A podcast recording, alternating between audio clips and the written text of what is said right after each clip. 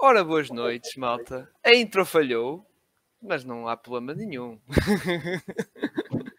é só problemas técnicos. É só isto problemas é, técnicos. Isto é só problemas técnicos. Espera mas... aí, que esta imagem até parece mal. é que, prontos, malta. Para quem não sabe, é? se calhar malta de Spotify, plataformas de áudio e que não viu direto ontem, uh, prontos. Ontem gravámos um episódio, só que aqui internamente, aqui no nosso estúdio, digamos assim, se o perfeito, não é? Gonçalo não falhou, não é? Uh, mas aí no YouTube e na Twitch, é pá, aí malta, esquece. Estava uh, uma, uma desgraça das desgraças a nível de ódio, por isso tivemos que gravar outra vez, não é? Nós somos uma, uns gajos tão espetaculares que tivemos que gravar outra vez e pronto. E já está a ver as coisas a correr mal quando a intro da entrada também falhou, mas pronto não interessa. Se for só, se for só a falha, a intro da entrada, já fico muito satisfeito, não é? Mas pronto. Uh, Marcos, boa, diz boa noite à malta, não é? Ah, boa noite, boa noite a todos. Espero que não tenham desgostado da minha foto que eu tinha. Exato. O Marcos não disse nenhuma foto alguém. do do Conpol. Ao oh, Marcos, eu prometo que o vídeo da entrada não funcionou. Não foi mesmo para te apanhar, foi mesmo. Não, sem, sem problema. Pronto, ficam já a saber que o Chris Paul é um dos meus jogadores favoritos e o Patrick Beverly é um, um dos meus jogadores favoritos. Se não, sabiam, se não sabiam já, pronto, acho que ficou explícito. Uh, Gonçalo, está tudo bem por aí contigo? Está tudo bem, estou aqui juntamente com, com o Schroeder. Uh, pronto. Isto é uma foto dos playoffs de 2000 e por acaso, eu reconheço o gajo que está atrás do Schroeder, pá. É, é o Con, não é? Acho que é o Con. Espera, acho que é agora. Espera aí, eu já, eu já soube. exatamente, é, é esse, é esse mesmo, exatamente. Mas sem, sem esse cone de facto na cabeça, porque o resto é, é, é a pessoa. É a pessoa. boa noite, boa noite a todos outra vez. Como o Silvio falou, pronto, isto ontem houve aqui problemas técnicos, mas o pós-técnica sem problemas técnicos não, não é o mesmo, não é o mesmo projeto, portanto tento sempre fazer parte. E logo o primeiro podcast do ano, tinha que ser logo Exatamente. A tinha que ser uma imagem, a nossa imagem de marca tinha que estar presente logo no primeiro. É para as pessoas saberem que nós ano após ano não mudamos, portanto está, está dito. Assim é que o Fred não nos paga nada. É exatamente. E também connosco está aqui o, o Nuno Canossa, grande Nuno. Aí, Ora, hoje, novamente, sim. Ontem vinha com o Nano, hoje vem com um jogador que, pronto, vá, ao menos consegue meter a bola no cesto, não é? De vez em quando. não, mas sim. É... Ontem as coisas acabaram por não, não correr tão bem, mas estou aqui atento para ter a certeza Exato. que não há mais problemas técnicos. Se não, também, uh, se esta falhar, dizem que há terceira vez, portanto amanhã estaremos cá. Só preciso. não abuso, não, abuso. Na, quinta não, porque o Gonçalo vai gravar da, da Liga Portuguesa, por isso. Não, é, é, é, que se isto falhar pela, a questão é que se isto falhar pela segunda vez, nós fazemos uma thread no Twitter só a explicar do nosso ano 2022 e fecha, e não, não fazemos mais nada, já olha. Daqui a pouco estamos a fazer um, um rewind do 2023, não é? Ou fazemos tipo um direto no Insta ou uma coisa qualquer a falar do, do ano 22. yeah, vamos todos para o Instagram e fazer aí, falar do ano. E depois, aquilo acho que até ainda. Acho que aquilo é, fica com o áudio, mas não é logo seguido, acho eu. Fica. Não, é, é passado depois uns tempinhos, acho que sim, acho que sim. Ah, ok, ok, mas pronto. Já o Pinto, tal como ontem, também vem mais tarde um bocadinho. Mas hoje ele não está com, com, o senhor dos recursos humanos, não se preocupe. Ah, ok. Está, está, está, controlado. Está, está controlado, controlado. Ele até disse que fechou três contratos, está todo contente. Mim foi com, a, com o senhor dos recursos humanos, mas quem sou eu? Mas pronto, Gonçalo, vamos arrancar como ontem, não é? Isto vai ser igual. Vamos tentar copiar a, a mesma coisa que ontem, a começar com a jornada Liga BetClick. Então, portanto, eu agora vou entrar em modo Jerónimo Souza no PCP, em que vou repetir a mesma coisa várias vezes, só que neste caso pela segunda vez. Ah, pronto, foi mais uma, uma jornada da, da Liga Betclic. Ah, neste caso, esta foi uh, a última da, de 2022, que arrancou com o Imortal frente ao Porto no Dragão Caixa, vitória confortável do Porto por 89-69. Um, na Madeira, o, Benfica foi ao, ao Cabo, uh, venceu, foi à Madeira vencer o Cabo, assim aqui é por 107, 78. Até aqui jogos sem muita história. De modo foi uma, propriamente uma jornada com muita história, porque do modo geral, os favoritos, os favoritos acabaram por, por vencer as respectivas uh, partidas. Uh, no outro jogo também, uh, o Alvarense venceu também de forma confortável o Sangalhos por 108-60. Acho que o Alvarense está a fazer um, um excelente campeonato e, aqui, e assim continua. Tivemos também aqui a vitória do Jogueira, um, frente ao vitória de, de Guimarães na, em casa do, do Jogueira, por 88-77. e no último jogo desta, desta jornada tivemos a, a vitória do, do Sporting frente ao, ao Povo por 86-73. Amanhã uh, teremos mais alguns jogos da, da Liga Betclic e depois também faremos a análise também desses jogos no episódio de quinta-feira uh, a falar do basquetebol português e teremos também o Benfica que irá iniciar amanhã, creio que às sete e meia da tarde uh, a partir da frente da Liga dos Campeões, neste caso a primeira mão da, da Liga dos Campeões de Basquetebol. Muito bem. E agora? Vamos passar aqui para. Aqui, por acaso, até esqueci da parte de passar aqui na classificação. Mas uh, basicamente não mudou muita coisa. Lá está o Alvarense em quarto também, não é? O Sangás continua em último, Cabo Madeira também em penúltimo e os três grandes ali bem posicionados em cima. Mas depois é como o Gonçalo diz, na quinta-feira vai ser falado mais em pormenor o ano em si 2022 e também tocar também nesta época da, da Liga Betclic masculina. Agora para ti, Marcos, para falar outra vez, não é? Outra vez, outra vez. Outra, outra vez. vez. Mas eu não posso cansar de olhar para, para esta ronda 16 da Euroliga, onde o Vasconia vence o Real Madrid em casa. Marcos Auer a rasgar completamente o Sérgio Lula, como disse ontem. Sérgio, que é um jogador bastante conhecido e lendário da, da Euroliga e tanto do Real Madrid, mas banalizado pelo Marcos Auer. Segundo quarto do Vasconia, é um highlight reel do, do Basconi e do Marcos Aura, é um, é um must see. Uh, ganharam, ganharam, acabaram o ano em primeiro lugar, mas já lá vamos à, à tabela classificativa. Temos o Barcelona com, com o Estrela Vermelha, jogo de destaque, uh, um buzzer beater de, de, de, enorme qualidade do, do Miratic, apesar de ter pisado a linha, não devia ter contado. Os árbitros depois saiu o reporte que, que erraram nessa parte mas já, já está, já está, não pode ser anulado. O Barcelona venceu em Belgrado uh, em overtime o, o Estrela Vermelha. Mas tivemos o, de, o, o derby grego, aliás, a maior vitória de sempre na, na Euroliga. Uh, o Olympiacos foi ao Oaca vencer o Panathinaikos sem o Sasha Vezenkov. Já quer dizer qualquer coisa. E aliás, hoje até saiu a notícia que o, que o treinador do, do Panathinaikos tem, tem unlimited budget para fazer o que quiser com a equipe. Basicamente. É tipo um, portanto, um Ronaldo do basquetebol, só que é treinador. E, parecido, parecido. Ah, okay. parecido. Não é que ele pode ser despedido mesmo com isto tudo. Aqui, é bom e é mau para ele. É que se continuar a correr mal, pode vir a saltar. E o Panathinaikos não tem uma equipa nada má, nada má. Uma equipa até em conta, mas há, há certos jogos e que, que aquilo não, não clica e se com este apoio o treinador continuar a ter maus resultados, muito possivelmente poderemos vê-lo saltar. Mas temos a vitória do, do, do Bolonha, do Virtus Bolonha contra o, contra o Fenerbahçe. O Fenerbahçe que vai com quatro derrotas consecutivas na Euroliga. O Virtus Bolonha, tanto destaque, temos o Bellinelli, que aos 36 anos é melhor lançador que o Kendrick Nunn, com o Dennis Schroeder, que o, se calhar até com o LeBron, o Bruno não é, não é, muito, não é muito bem o estilo dele, 3 pontos. Se calhar o Bellinelli fazia uma paradinha nos Lakers. Ah, mas fora de brincadeiras, um jogaço enorme do Bellinelli. Aos 36 anos, capitão do, do Virtus Bolonha, ainda, ainda mete aqueles triplos que, que metia na NBA. Ah, nível, nível incrível do, do Bellinelli. E acho que jogos. Ah, temos o Alba de Berlim, finalmente venceu o jogo. Ganhou o Lyon. Estava difícil, mas conseguiram acabaram com o jejum, o jejum de, de, derrotas. E acho que estamos despachados da, da ronda. A tabela classificativa é que temos, temos aqui algumas umas coisas giras. Temos, sim senhor. Temos as três, as três primeiras equipas com o recorde de 11-5, o Basconia, o Barça e Mónaco. Logo atrás, o Olympiacos, Fenerbahçe e Real Madrid, 10-6. Temos o Maccabi em sétimo com 9-7. Do oitavo ao décimo, o bicampeão em título, Anadolu Efes, Zalgiris Kaunas, Estrela Vermelha com 8-8, e logo atrás, Partizan, Valência e Virtus Bolonha com 7-9.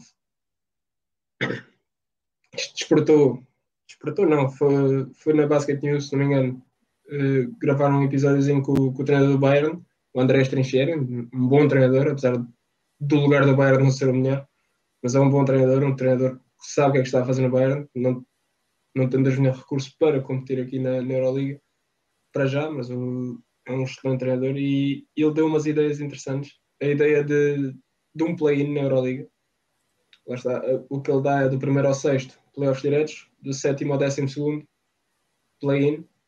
E se calhar era bem pensado, tendo em conta que a liga está está sempre tem constante evolução. Já ouvimos os rumores do Dubai, já ouvimos estes rumores dali, etc. Apesar do, da Final Four deste e do próximo ano já estarem definidas, vai ser Kaunas este ano, Berlim no próximo, 2025. Poderá ser aí em que o Dubai entre em cena, mas faria, faria sentido. Faria sentido, se calhar, um play-in na, na Euroliga e a expansão da Liga também é inevitável a este ponto. Ficámos sem as equipas da Rússia, devido às razões que toda a gente sabe. Não foi só no basquete que eles foram comunidades, futebol, Sim. qualquer outro desporto. Uh, tá, e é inevitável a expansão da liga. Podemos ter mais equipas, poderá levar, se calhar, uma reformulação do, do formato da Euroliga. Mas vamos esperar, vamos ver. Vai, vai ser interessante ver esta evolução da liga.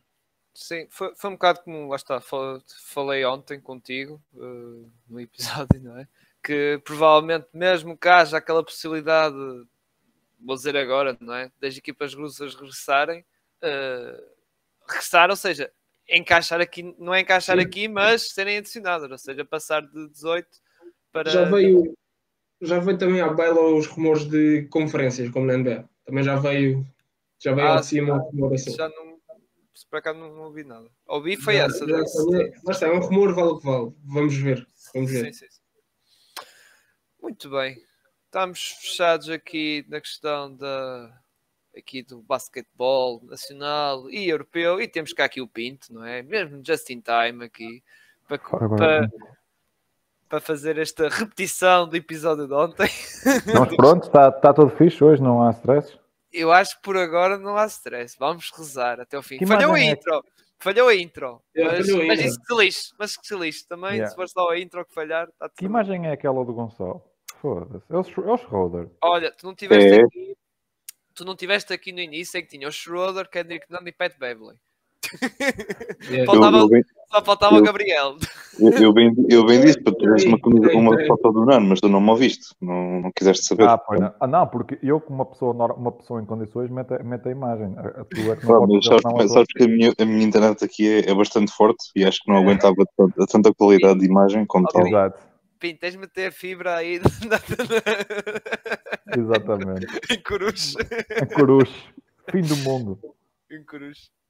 E o Marcos, pronto, depois mudou a imagem, tinha o Pat Bale e depois pôs aí o, o, o cone, o cone do VLC no Chris Paul. Eu acho que faz sentido, visto. Vou ter que repetir o que repeti ontem do Chance Faz, yeah. faz, faz e podes ajudar com o jogo inacreditável que eles fizeram ontem com o Torneio. Epá, eu acho que estava escrito, tínhamos que repetir isto depois do que aconteceu ontem. Exato, e depois de, de, um destaque de um jogo histórico, lá está, de um certo jogador que por acaso ele disse assim: Não, vocês têm que falar de mim para amanhã. Se calhar ele fez. Ele Quem? Os 54 pontos e 10 triplos dos Clay Thompson? É o Donovan Mitchell. Ah, pronto, passava. Eu, o primeiro 70-10 da história da NBA. Exato, isso foi o marco mais, mais histórico. Mas pronto, isto foi este ano, isto foi, isto foi este ano 2023, mas agora. Isso implica os Suns, pá. Ah, Devin Booker saiu top 10. É, ah, é que foram duas derrotas para os Suns no mesmo dia. Ah, mas isso ainda está, é este ano. Agora vamos falar do ano passado, que também tem muito que se diga aos Suns. Mas tocando nos destaques individuais, uh, que estamos a falar aqui já, desta, deste, não, de ontem, basicamente. Uh, de ontem, hoje madrugada, pronto, para ser mais, mais concreto. Destaques individuais, para começar este, lá está, este tema do resumo, ao rescaldo, ao revista do ano 2022 da NBA. Destaques individuais que queria destacar, uh, pronto, figuras principais de, que jogaram no ano, no, no ano passado, sim. Uh, não vou tocar muito no Curry e no Tatum, porque aí o Nuno e o Gonçalo irão tocar ao falar dos Celtics e do Warriors, que foram as equipas com maior destaque de 2022. estamos a falar do campeão e do finalista, não é?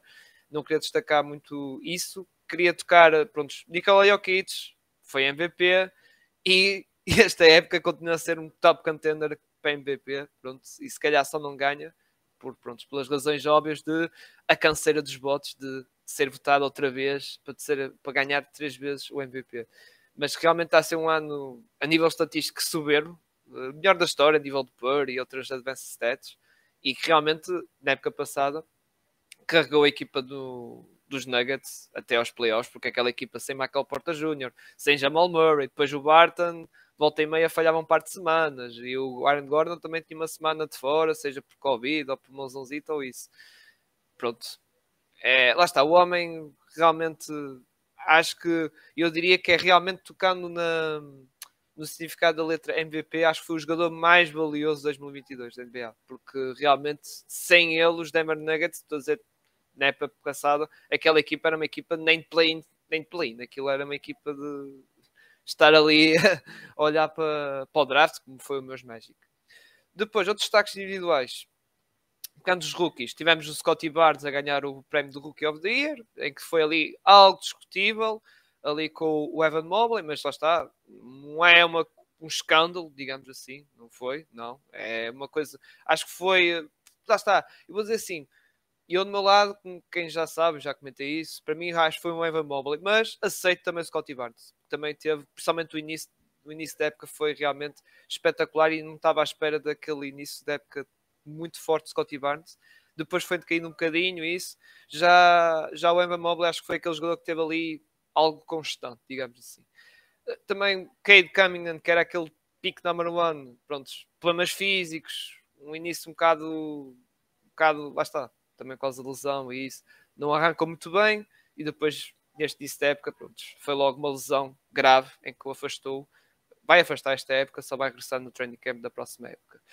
Uh, outros destaques individuais, pronto, tocando em prémios individuais da época, época passada, uh, Tyler Hero, do, daqui do Marcos, que era o six man da equipa, realmente opá, foi um daqueles prémios que realmente não, não havia grandes dúvidas. Eh, quem, quem iria ganhar, e agora o homem até passou para, para titular e a salvar os Miami a salvar os Miami uh, em já algumas ocasiões.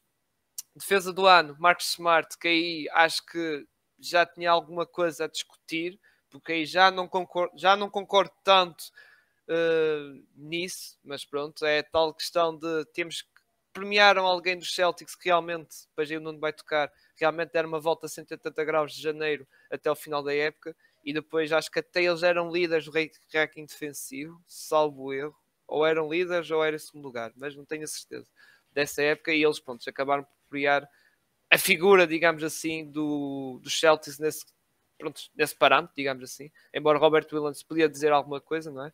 Embora, pronto, é, havia figura, lá está, o Gobert por ser o bombeiro hum, pronto, Jazz, como já sabemos, os Giannis, que continuava a ser uma besta defensiva de todo tamanho, e até o próprio colega deles, o também. Ou seja, era ali algo gestível, mas eles acabaram por, ok, vamos dar ou, ou à figura principal da defesa ou da segunda melhor defesa da, da NBA. Depois, a nível de treinador, foi Monty Williams, que acho que já devia ter ganho em 2021 o prémio, esse que foi para o Tibbs acho que aí na época regular acho que foi justo completamente, uh, embora depois a seguir nos playoffs houve aquela ilusão que o Marcos vai tocar nisso, na questão, embora não foi, acho que não foi assim tão culpa dele, mas pronto, houve ali várias, várias situações, mas o Marcos depois vai, vai tocar nisso, não quero estar aqui a alongar. Uh, depois, uh, da questão do prémio MIP, que também acho que também merece um destaque, mesmo se não tivesse esse, essa questão do prémio MIP. Quem ganhou foi o Jamorant, mas o como eu disse, acho que mesmo se não tivesse essa questão do prémio, tinha que ser um, ser um nome destacado, porque acho que ele este ano 2022 subiu, ou seja, ele era uma estrela, mas acho que já podemos considerar ali como uma super estrela. Não só pela questão dos highlights e isso, pronto, de ser um jogador muito vistoso, que os miúdos adoram, um jogador que o pessoal gosta de ver nos TikToks e isso tudo. Não é por causa disso, que é um jogador que também dá vitórias à equipa e leva a equipa também, uh, lá está, a ter o êxito uh, coletivo. E realmente já teve, lá está, muita gente depois compara, aí Zay, não sei o que, sei que mais, mas acho que Zay, eu, pronto, posso estar a ser, dar uma opinião algo algo polémico, eu acho que já está um nível um bocado acima do Zion, para mim. Para mim, na minha opinião, está um nível acima. Acho que ninguém estava à espera disso. Basta, se isso há dois anos atrás ou três, ninguém acreditava. Mas uh, realmente já este ano 2002, como eu digo, acho que o Zion, na verdade, também está naquela coisa de super estrela, mas já acho que ninguém estava à espera em 2021 de, de também estar nesse nível, sinceramente. Podia ser a estrela, jogar ao All-Star, mas de ser um jogador que foi na época passada candidato a MVP, candidato entre aspas, que é, acho que ainda roubou alguns, alguns votos. Tudo bem. Agora, Marcos, passo para ti para falar dos Santos. Que aconteceu muita coisa, não é? Desde de Andre Ayton, desde Sarver, desde novelas, divórcio de Bookers e, e de Condes Pauls e Kardashians, não é? Estou a ouvir a falar, Marcos. Estás off, estás mute. Agora sim. desculpa. Eu só tinha carregado aqui no M, mas deixa para o chat. Uh, não, é para falar, falar dos Santos, temos que puxar a, a K7 um bocadinho atrás. Uh, semifinais de Conferência Oeste. Começar no famoso jogo 7. Os Santos estão a perder 51-27 em intervalo. O Luca tem 27 pontos. Os Santos têm 27 pontos. Os amigos, Logo aí, logo aí viu-se que estava ali alguma coisa estranha. Depois temos o Aiton que não quer ficar em, em Phoenix, que era, estava a ser usado como moeda de troca do Kevin Durant. Kevin Durant depois decide que não quer sair. O Aiton já tinha assinado o seu contrato sim com os Indiana Pacers, 4 anos 140 milhões. Mas ele era free agent restrito. O que é que os Santos fizeram? Uh, assinaram a opção, ficaram eles com, com o Aiton, com, com esse contrato dos 4 anos 140, contra a vontade dele. Porque se fosse vontade dele ficar, ele tinha ficado, ele não tinha assinado por, por, outro, outro clube. Logo, logo aí é mais uma machadada na época do Santos. Temos a situação do Sarver também não quer dizer que é em glória, foi mesmo má, foi uma situação horrível. Ainda é, porque hoje saiu um reporte qualquer que ele ainda pode ainda, ainda tem algum poder de decisão sobre, sobre os Santos, apesar de já se ter falado na, na venda do, da equipe. Mas como ainda não acho não foi, não, ainda não foi concluída, o homem da manda, infelizmente, ainda tem algum poder lá, na, lá, no, lá no franchise. Tivemos essa situação do server, temos os, o, os acordos entre o, o Monty Williams e o DeAndre Ayton, tivemos a situação da Jay Crowder, que não aceitava ir para o banco pelo Cam Johnson, agora não joga, não treina, está afastado da equipe. O que é que temos mais? As lesões do Booker, Magon, Magon, que o Booker é que salva, salva esta equipa. Underperformances do Chris Paul. Não sei se ficou afetado com a entrevista do Patrick Beverly ou se com o tweet do Kanye West. Para Chris Paul também foi, foi alvo de muita coisa esta oficina. Não foi, não foi fácil levas a entrevista do, do Patrick Beverly. Está bem que o Patrick Beverly disse que ele é um Hall of Famer, mas depois rasga logo a seguir a chamar-lhe Con. Andamos um bocadinho para a frente. Temos o Kanye West no meltdown também completo, que se lembra de dizer que viu o Chris Paul caminhar dele. Pá, incrível. Eu não sei até que ponto é que um gajo. Sanidade não, não é, de longe está completo. Mas como é que ele se lembrou, conseguiu articular ali uma história? Olha, viu o Chris Paul mulher, ponto, e sai, vai-se embora. Larga esta e vai-se embora. É incrível. Uh, pá, há muita coisa má em Phoenix, muita coisa má. Estamos a ver recente. Ontem, ontem foi, foi acho que foi um, uma experiência para, para, todos, para todos vermos. Aquele tarião em Madison Square Garden acabou ainda com uma, uma diferença de, de 20 pontos, mas Chegou uma altura, se não me engano, Pinto é que nos disse, ficou 50, estava 51-20.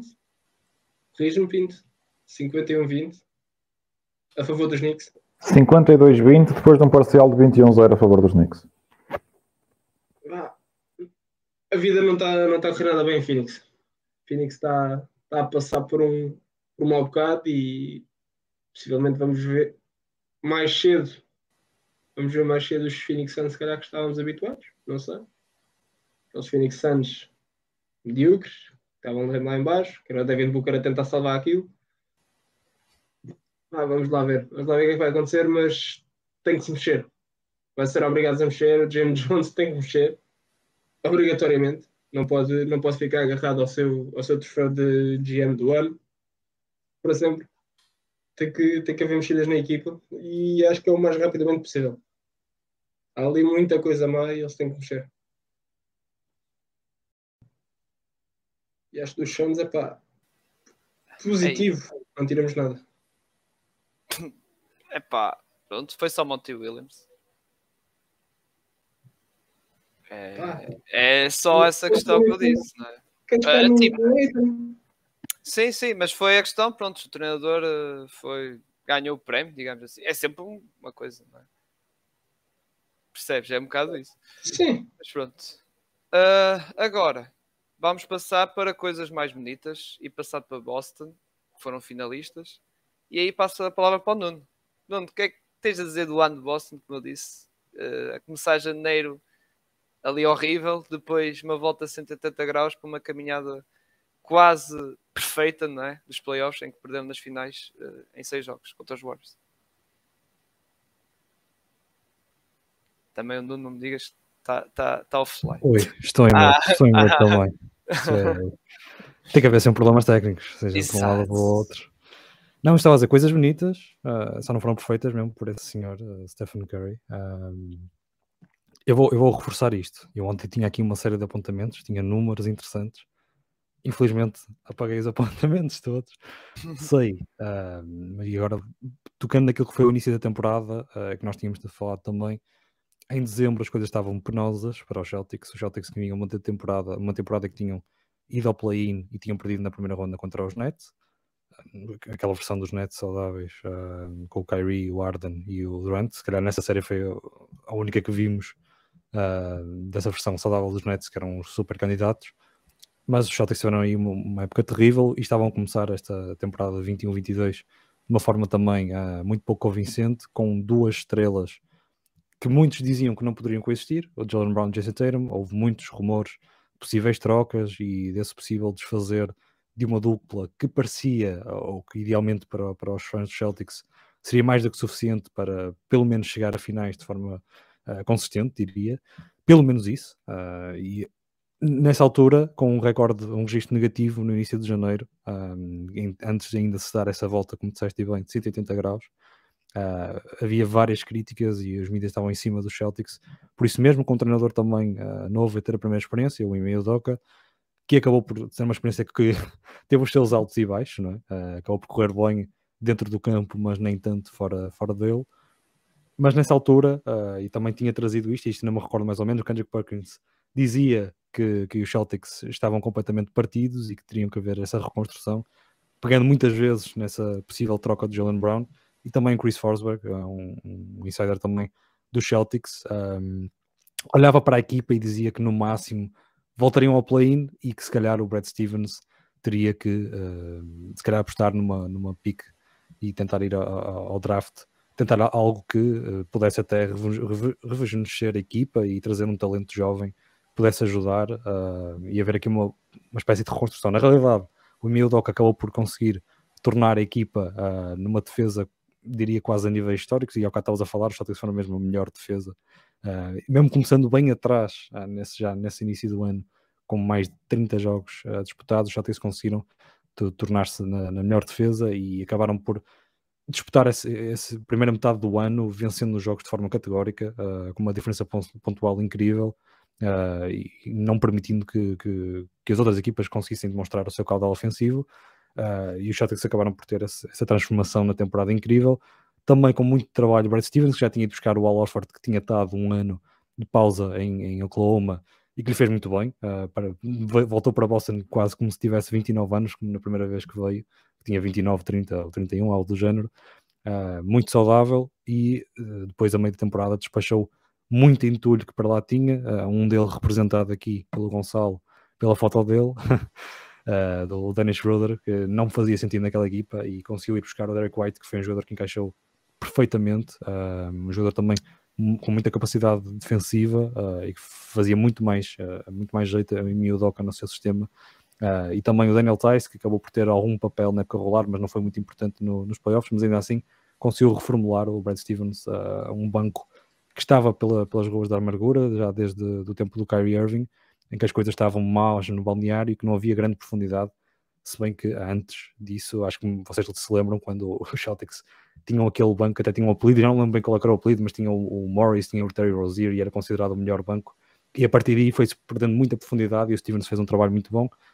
Ainda se reforçou mais nesta off-season, mas ainda, ainda, antes disso os Celtics uh, tiveram, lá está essa segunda metade da época espetacular, conseguiram um segundo lugar, não tiveram medo, uh, ao contrário dos Bucks que no último jogo guardaram as peças todas para não enfrentarem os Nets na, na primeira ronda, os Nets que, caíram com aquela situação toda da troca do Arden, do, do Kyrie, que o, que o Pinto depois também vai falar mais à frente.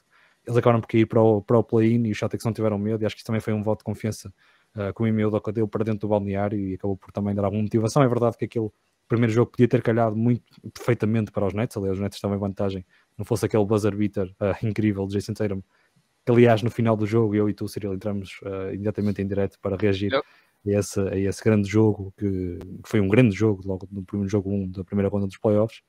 Uh, e a partir daí, acho que isso também, esse jogo também ditou muito aquilo que foi não só a série, a série que até foi um bocado enganosa, porque os jogos foram sempre bastante equilibrados, mas em que os Celtics conseguiram, uh, de certa forma, não diria banalizar, mas muito perto disso, e acabamos, se calhar, até por ter uma ideia no fim da série de que se calhar o Kevin Durant já estava a pesar-lhe as pernas e podia estar aqui a ter um declínio. Eh, agora, olhando para, para, para, o, para o cenário que estamos hoje, vemos claramente que isso não é verdade e que foi, acho que foi mais muito mérito dos Celtics uh, e de Emil Doca defensivamente.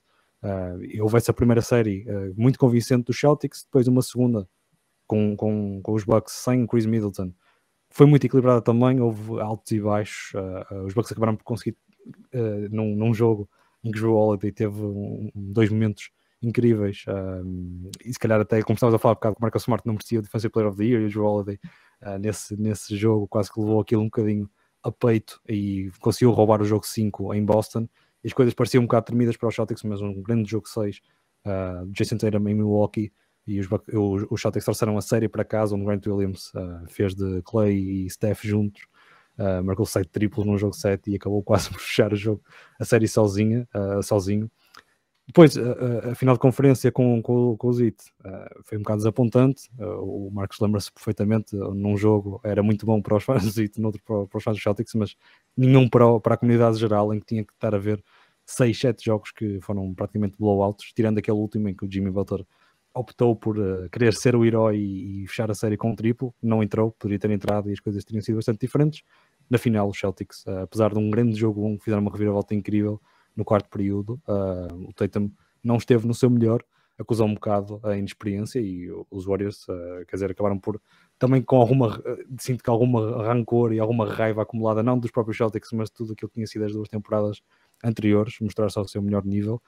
Ainda assim, ninguém esperaria em janeiro que os Celtics pudessem chegar a uma final e, portanto, foi uh, uh, bastante positivo. Consegui também quebrar esse enguiço, porque os Celtics já tinham três uh, finais de conferência nos últimos 4, 5 anos em que não tinham conseguido chegar à, à final, para uma equipa jovem como esta foi muito importante. Uh, veio a off-season, a off-season também parecia ter sido muito bem conseguida. Uh, novamente, o, o Brad Stevens a mexer muito bem na equipa, a ir buscar o Brogdon por meia dúzia de, de diria, de um pacote de batatas fritas Exato. e maçã, porque não fazia, nenhum daqueles jogadores fazia parte verdadeiramente da rotação, tirando Daniel Tice, que era um jogador para ter alguns spot minutes, para dar descanso ao Orford e, e, e ao, ao Robert Williams.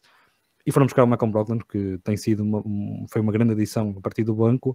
Também o Danilo Gallinari, que em teoria seria um jogador que encaixaria muito bem, infelizmente teve a, a tal lesão e poderá nem conseguir dar o contributo já esta temporada. Veremos se, como é que voltará e se estará disponível para a próxima.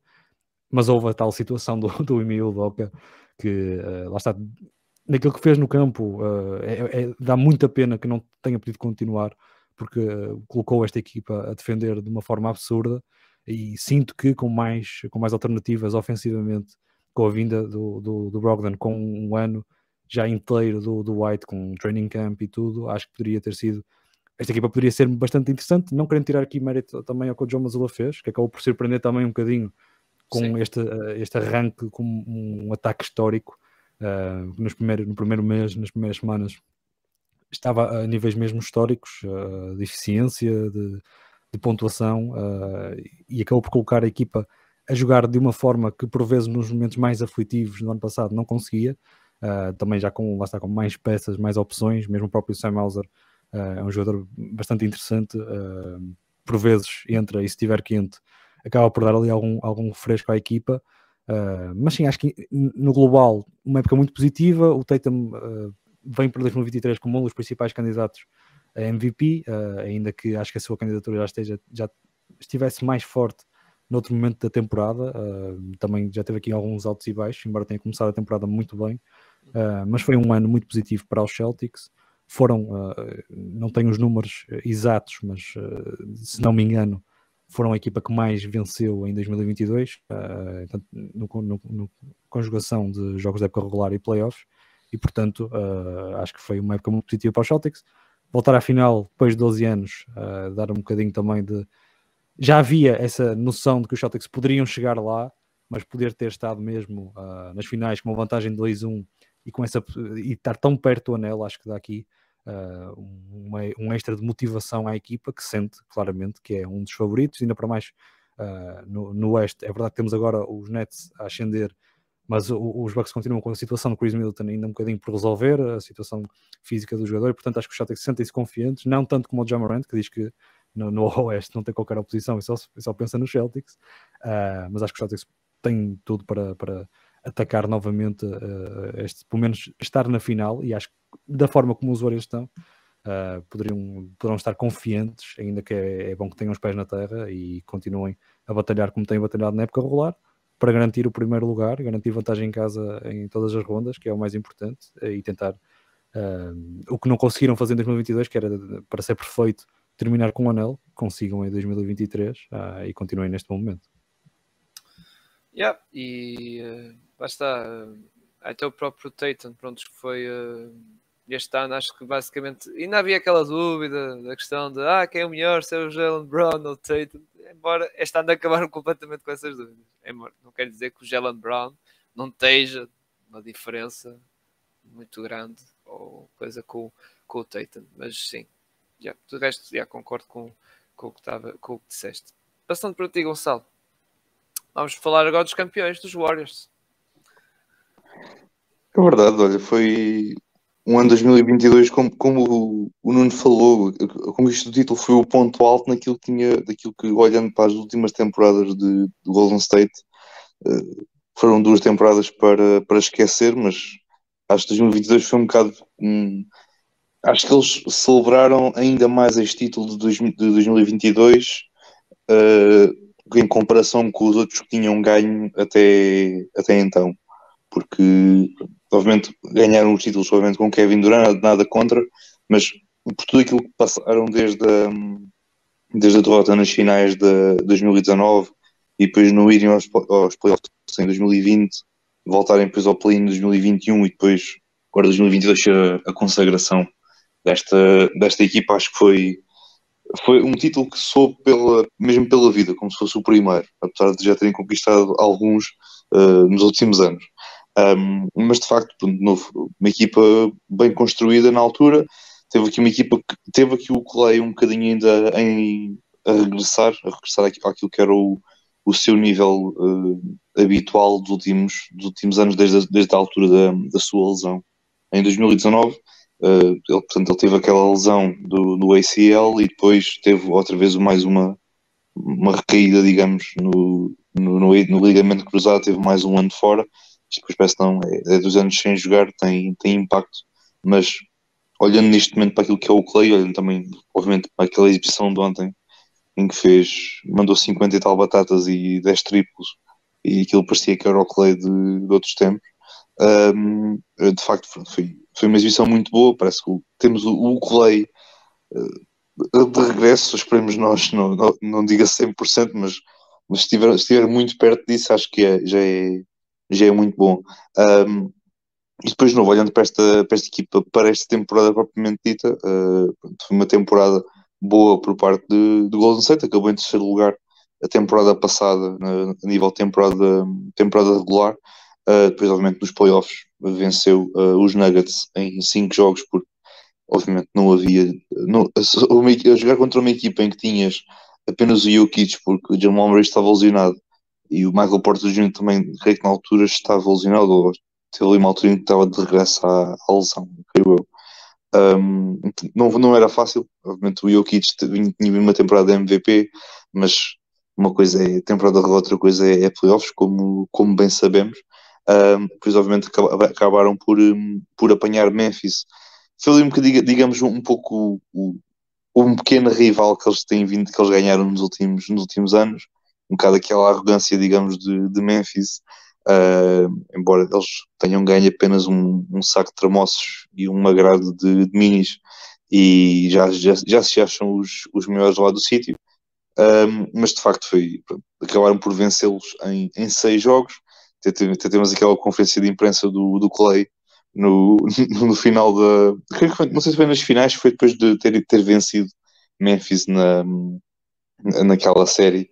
Em, pronto, eles aquilo tinha guardado um tweet do, do Jaron Jackson Jr. Uh, ali em jeito de provocação ao Golden State. Ele na altura guardou esse tweet e depois respondeu dentro de campo e fora de campo também uh, nesse, nesse esse tweet. E depois, obviamente, pronto, finais de conferência uh, venceram eu diria de forma confortável uh, Dallas, porque é um, é um bocado aquele heliocentrismo que víamos e ainda vemos, obviamente, no Luca. Um, e o Golden State conseguiu anular muito bem o, o, Luca, o Luca e Dallas, porque era muito aquela, aquela abordagem de nós vamos anular o Luca. Pá, quem quiser fazer 30 pontos está à vontade, mas nós sabemos que o vosso ganha-pão está aqui e, como tal, vamos fazer tudo para, para, para, tentar limitá-lo ao, ao máximo. Um, e depois das finais foi como o Nuno falou, pronto, foi a vitória do Golden State em seis jogos. Uh, de um modo geral, foi uma equipa que defensivamente esteve sempre muito bem. Uh, se quiser, até podem pesquisar no YouTube mesmo de, de ver o, o, Golden State a defender as, nas finais de 2022 e aquilo é, é incrível. A, a rotação constante do, dos jogadores. Uh, um jogador que no momento está tá numa ponta do, do meio campo ofensivo e depois logo a seguir está tá, tá, tá, tá na outra ponta para abafar o lançamento de um, de um outro jogador. Portanto, isto, isto, e muito mais, é, de facto foi uma defesa muito, muito boa por parte de, do Golden State. Ofensivamente já sabemos o que é que eles trazem para, para cima da mesa, é bloqueios uh, diretos e indiretos para ter o Clay e ter o Curry uh, disponíveis, ter obviamente o Gary Payton na altura também. Tens aqui uma série de jogadores que consigam estar disponíveis para lançar a bola a qualquer momento obviamente com destaque para, para Clay, para, para Steph Curry, também para o Pool, também teve aqui um, também surgiu aqui nestes playoffs, depois que foi pago na, na, off-season de 2022, eh, mas de novo, foi um, defensivamente estiveram muito, muito bem e conquistaram o título de forma eh, justíssima. Eh, depois da temporada atual, que já apanhou aqui o, o resto do ano de 2022, foi interessante, porque obviamente temos aqui algumas saídas de alguns role players que tinha o seu papel importante e preponderante nesta, nesta equipa. Obviamente, o, o Gary Payton veio-me logo imediatamente à, à mente quando, quando falo nisto, mas teve, teve também aquele momento engraçado em que o, o Draymond Green fez uma festinha ao, ao Jordan Poole. O Jordan Poole caiu no chão porque não estava à espera de uma festinha do Draymond. Uh, e o Draymond pronto, só não lhe deu um beijinho porque pronto, também não é preciso estar a mostrar eh, demonstrações de afeto assim em público para toda a gente ver. Um, e acho que isso também afetou um bocadinho a equipa e acho que ainda, ainda se nota um bocadinho, na, às vezes, em algumas situações do, do, do Jordan Poole com o, com o Draymond, em que vê-se ali algum constrangimento na, a nível daquela, naquela relação dentro de campo, porque obviamente aquilo são, são coisas que não passam de um momento para o outro, e como tal, foi uma coisa que afetou um bocadinho esta equipa no início da, da temporada, Outra coisa que também está a afetar um bocadinho a equipa é o registro uh, fora de casa, tem dos piores registros da NBA no que diz respeito a jogos fora de casa. Em casa são imbatíveis, são, são imbatíveis, mas depois fora de casa é, é o que é. Uh, mas de novo, pronto, foi uma, um bom ano para, para Golden State. Teve aqui muitos altos, um, um pequeno momento baixo com esta questão do Jordan Poole e do, do Draymond, mas de uma jovem equipa que neste momento está ali em, em zona de em zona de play-in, está, está creio que a três jogos ou a cinco jogos do, do quarto lugar, portanto isto também qualquer momento pode, pode mudar, o, o Oeste está, está uma grande confusão e ainda bem, é isso que eu gosto de ver. Está uma selva. É, é, é, é, exatamente, é isso mesmo que eu gosto está, de ver. Olha, até vou dizer uma coisa, está a meia vitória dos Kings, estão em quinto lugar. Meia vitória. Os Kings, que, que, também depende de uma combinação de É, resultados. é, é isto depois também está, uma, está mesmo uma selva, porque repara, tudo bem, tá- estão, a me- estão a, a meio jogo dos Kings, mas também as equipas ali pelo meio também podem, também são boas Sim. e podem ganhar jogos, portanto isto vai, vais, vais ter se calhar sempre esta luta do, de estar a meio jogo ou estar a um jogo, até ao final da temporada. Isso é, E é E muito bom. atenção, eh, os Dallas, por exemplo, se perdem os próximos dois jogos e os Warriors ganham, já ficam colados com os Dallas no quarto lugar. Sim, exatamente, exatamente. Mas de novo, foi uma, para concluir, foi uma, uma boa, um bom ano para, para Golden State, culminou obviamente com aquela conquista do, do tão ambicionado anel que eles tão andavam à, à procura. Vamos ver se, se lá estarão no final desta temporada, nas finais. Exatamente. E agora, vamos falar o último tópico, tema eh, do ano, que pronto, foi os Brooklyn Nets, que até aqui, aqui quem está a ouvir está o, o Ruben, que é, para quem não sabe, é grande fã dos, dos Brooklyn Nets e que já estava aqui a comentar por causa da questão do, eh, prontos, do, do Big Tree, não é? Do- dos Nets, melhor what if da história, digamos assim, do- dos Nets, e depois aqui, daqui nos comentários o Nuno Canossa dizer que quem está a falar não é aquele fã como o dos Celtics e Lakers rumo ao 35. Epá, Isto é, Nuno, estás a, estás a ganhar argumentos para não continuar aqui ao final de seis meses, está bem? Opa, eu, não, eu não sei, não sei quem seja este senhor que está nos comentários. Eu estou aqui cegadinho na minha. Pois, pois, pois, Ah, é uma fake account. É uma fake account, ok. fui eu, fui eu, é deu o nome. É o burn account. Pois, pois, exato, exato. É isso, é isso. Mas pronto. Uh, Pinto, vou passar para ti agora, que é pronto, o último a falar. Pronto, e tocaste aqui na Fava falar dos Nets que pronto, tivemos várias situações, seja a questão da vacina, como o, como o Marcos falou aqui, uma vacina, um Steve Nash. uh, que até deu um ultimato do, do Kevin Durant isso. Uh, lá está, os Santos Nets foi assim uma novela que, vou ser, vou ser sincero, não estava à espera que acabasse o ano muito, muito bom realmente vão ter um registro espetacular, que daqui a bocado vamos comentar quando for na questão dos pódios. Mas passo-te a ti a bola, Pinto, para comentares então aqui o drama, digamos assim. Não é bem drama, é novela dos Nets. É, novela, drama, filme, é o que tu quiseres chamar. Exato, exato. Antes de começar por dizer, porque o Gonçalo foi mais cuidadoso nas palavras hoje a falar dos Warriors. Ele, ele ontem apostou que os Warriors não voltavam a chegar às finais. Não, não, oh, Pinto, repara, isto foi um áudio que cheguei a ficar para fora.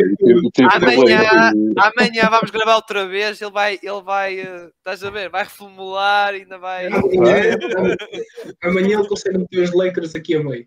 Isto são, são dois testes.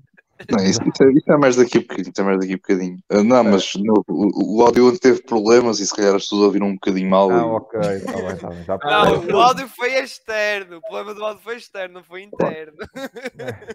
Nós já ouvimos perfeitamente. O Gonçalo é que estava com problemas quando disse aquilo.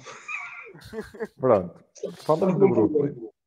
Brooklyn. Brooklyn começa o ano e no Kyrie não podia jogar porque estava afastado da equipa devido a todas as questões do, da vacinação em Nova York, porque lá está o, o Estado de Nova York não permitia que o, o Kyrie treinasse sequer com a equipa e depois a equipa achou por bem que a melhor solução seria que o Kyrie não, tre- não treinasse com a equipa. E bem, na minha opinião, eu acho que o maior que o problema da última época dos Nets começou no preciso momento em que eles decidiram que afinal não, não tinha mal nenhum o Kyrie jogar, jogar eh, só fora e depois o, o mandato foi levantar, enfim. Os Nets no ano passado foram uma autêntica miséria.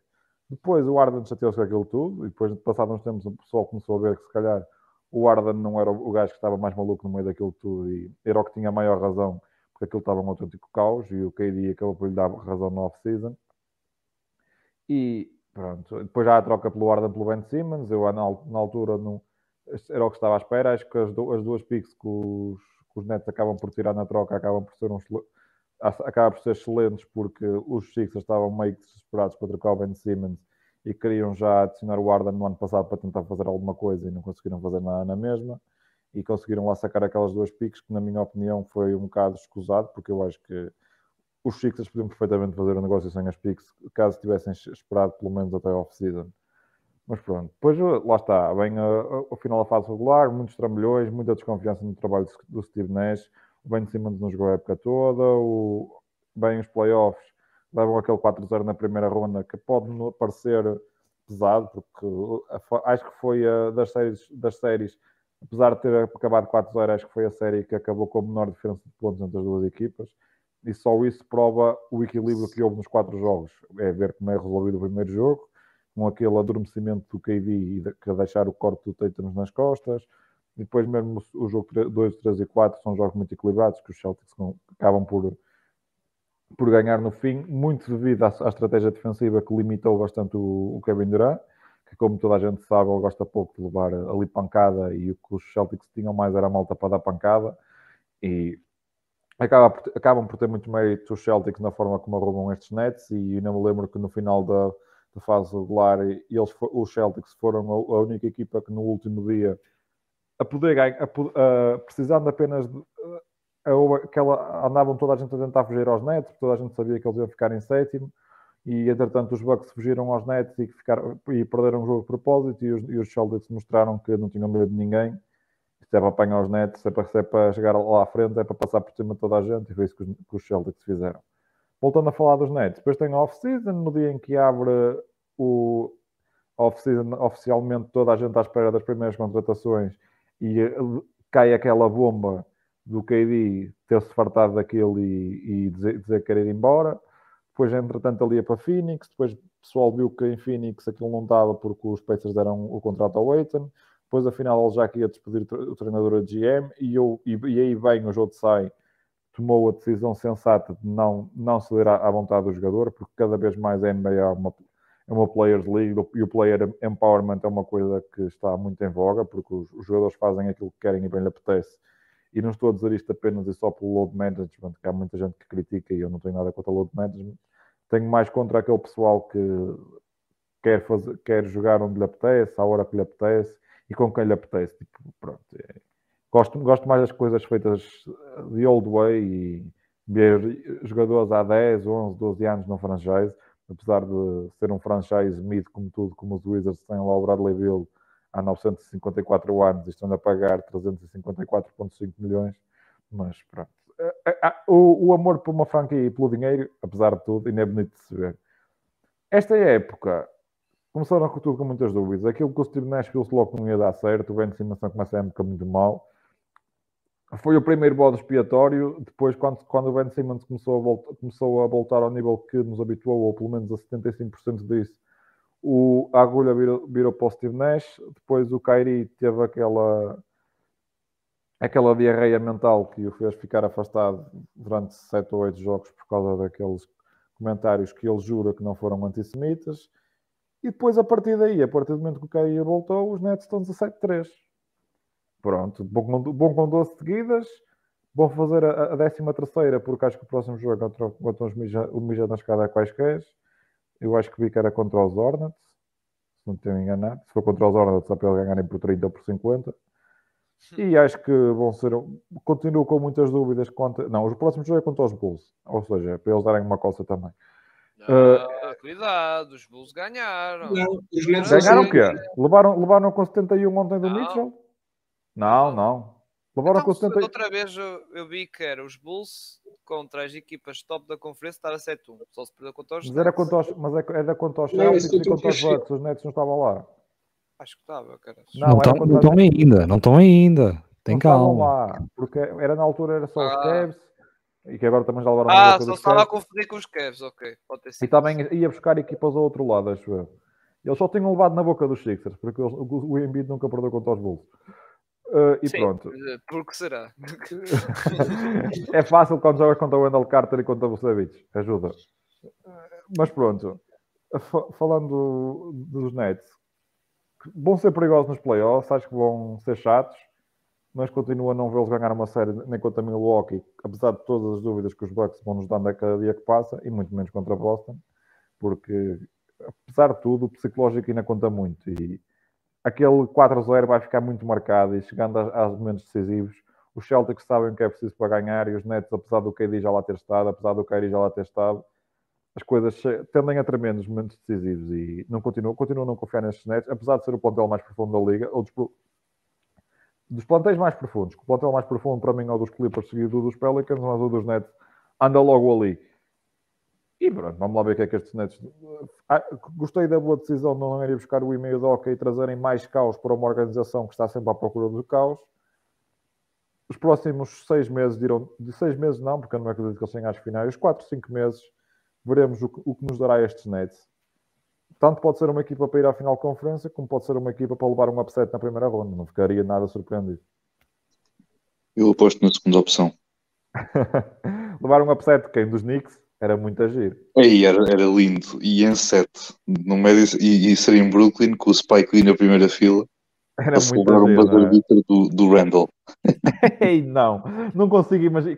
Eu estou a imaginar esse cenário e acho que acho que o mundo como conhecemos aca- aca- acabava e Eu, eu sei que parece impossível porque juntares Randall, Clutch e Buzzer Beater, epá, não combina muito. Mas, epá, isto a NBA está tá muito maluco. Isto tem, vemos jogos de 71 pontos e 3 triplos e, epá, citando tudo um pode poeta, acontecer. Já estou por tudo. citando, citando um poeta da televisão portu- portuguesa, o- a NBA está bêbada. Eu pensei que tu ias dizer, citando um poeta, quem é que vê os Knicks? Ah, é, eu vi. ah, vi desgraça, mas vi. Olha que o Nuno, o Nuno também viu um bocadinho e, tu- e eu também vi, portanto, só vi a primeira parte. Também Epá, eu acho que vi- pior que ver os Knicks é ver os Wizards. Eu acho que, sinceramente, Eu não sei quem é que tem visto Às os da noite nos numa últimos tempos. às oito da noite de uma segunda-feira também não há muito mais para ver, não é? É verdade. Já fazem, já fazem propósito que é para um gajo conseguir ver um bocadinho dos Knicks. Ah, já são simpáticos. Já viste um jogo da NBA às 8 da noite? Pô, E por, cima, e por cima durante a semana, que não é normal, né? é natural tipo ter ao fim de semana, porque, bem, pronto, transmissões internacionais e tudo mais. se os Knicks fizerem sempre isso, todos os jogos em casa, Madison Square, às 8 da noite, eu vou tentar ver os máximos jogos que puder. Eu, eu vejo tudo. Olha, Se forem todos contra os Suns, então vejo-os todos.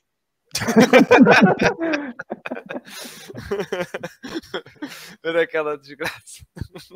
Se eu dizer o que É. se pode e na Brunhar, epá, é É, é, é, é No por meu conta top. que, por acaso neste jogo, pronto, eu estive a ver que até, pronto, eh, eu tinha no, nos pódios, nos pódios não, na lata, tinha uma equipe e acabei por meter os Phoenix Suns. Mas pronto, Os isso eu irei. terroristas da noite.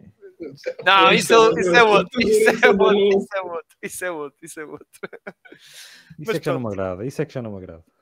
Isso, isso, olha, o, o, o Ruben já te respondeu, Gonçalo. Isso é impossível. Tipo, isso Ah, é, já estás a fantasiar demasiado. Também concordo. Epá, Mas estás é- a fantasiar. A NBA está bêbada, pá, siga, porque não? Vamos lá. Bong. O Gonçalo Pá, Temos aqui o homem que deu o ano passado o hot take Carmelo MVP, por isso. Não. pá, É é É pá, assim, isso é mentira, pá, é pá, é pá, É não. assim, é assim, a NBA está assim. O, o, o Nikola Jokic fez aquela stat line tipo para Chamberlain, só o Chamberlain conseguiu fazer. Depois o Luca pega, não, você ainda é melhor, pumba. Fazer aqui uma coisa histórica. O Donovan Mitchell pega, pumba, joga 70, mais, 70 pontos 71, mais 71-10, contribui para 99 pontos da equipa, apenas superado pelo jogo dos 100 pontos É. do Michel Verlaine, em que ele juntou aos 100 pontos duas assistências, que deu 104. Exato. Aquele- nem o, o Kobe fez 81 pontos, mas nem sei quantas. Sim, mas ele deve ter tipo pai, uma assistência. Uma O Kobe não assistência. passa a bola a ninguém. É tipo, oh, get to the... vai buscar o salto. O famoso Pure, pure Upper, mano. Exato. Mas, mas atenção, porque opá, se isto, é, vocês estão a dizer, eu não me percebi muito bem. A NBA está bêbada e isto se acontecer, este cenário que o Gonçalo está a dizer, já não é, já não é bebida, isto é uma overdose. Já é um como alcoólico, já, já é como alcoólico. já estão a bater no É pé. lavagem de estômago mesmo. Mas pronto, Ah, fechando aqui o tema então dos uh, prontos, aqui dos, ah, dos pódios, dos pódios não, foi do tema do ano. Olha, aqui o Ruben deixou aqui um comentário. A NBA devia ter mais que um prémio de MVP. Vai, o MVP americano, MVP americano. Não, Não, precisa. O, prémio, o prémio é do Jokic, não anda muito à porrada. Não vale a pena. Não, devia, devia ter um prémio por cada equipa da NBA. Sei que era giro. Chegavas a e equipa? pensar, É pá, nos é que Lakers não sei quem é que seria. Nos Lakers chegavas é a. Charlotte e, pensa, e, e, dizia, e pensavas só, é pá, não, não, na cena, tipo, é, é que se fosse em Charlotte, se fosse em Charlotte, chegavas a para quem é que é o MVP? É o Opa. plano. Vamos ver, quanto- vamos ver como, é, que- quanto é, como é que estão as stats do Jordan em 3 para 3. Pronto, é o Jordan. Não, é o Miles Bridges, pá. É, Agora Já pá, foi, já- já foi desmentido isso. já foi desmentido, já, já foi desmentido, exatamente. Já foi desmentido isso. Quem Toda agora a é gente, toda a gente a falar mal do Jordan. É. Agora já, o Jordan. Mas isto, eu- eu- o Jordan apostou, pá, por isso é que aconteceu isto da Miles Bridges. Exa- E, e isso do Miles Bridges também. e isso do Miles Bridges também, lá está, merece um bocado de destaque, embora pela negativa, foi o facto de por 48 horas ou 24 horas não assinou uma Max Extension, digamos assim, um, lá está, um Max Contract, em que, pronto, é que depois ele teve, lá está, foi no dia 30, não é? 30 de julho, é que veio esses reportes e a, lá está, a oficina começa dia 1 de agosto. Se aquilo saísse no dia 2 ou 3, o homem já tinha o um contrato na mão e ah, já estava a ganhar. Bridges, yeah. Não, já mas eu, acho, eu acho que mesmo assim, eu acho que ele mesmo, isto só para, para estar aqui não vendo muito o assunto, eu acho que é assim, eu acho que se ele mesmo tivesse assinado o contrato e acho que depois tivesse saído essa situação, eu acho que Charlotte também Sim, era capaz de... Sim, há uma maneira, há um mecanismo na NBA. É, se calhar ele, não, é, tipo, é porque ele, ele, de uma forma, ele de uma forma ou de outra, ele estava tramado, porque ele, o Charlotte sim, não, ia ter, não ia ter sob contrato, ia uh, um contrato daqueles ter um tipo uh, com aquela situação em mãos e tipo estar a jogar com aquele contrato, eu, não é? Ou, lembro, ou, não, ou, não, jogando, mas ter o contrato, isso aqui era pior. Eu, eu lembro de ter discutido isso com o Igor, uh, sobre essa questão dos contratos. O problema é que os contratos têm uma coisa. Os jogadores têm muita proteção ao nível desses contratos. Contrato assinado uh, é para cumprir. O que a NBA pode, podia fazer era. Os Hornets tinham que pagar no mesmo contrato, mas esse contrato não está no payroll da equipe. O, podia, ou seja, aquilo era um contrato fora do payroll. Ou seja, tinha que pagar porque foi assinado e nisso há, na NBA há muita proteção nesse sentido. E, aliás, o, o do Chris Bosh foi assim. E, e até o.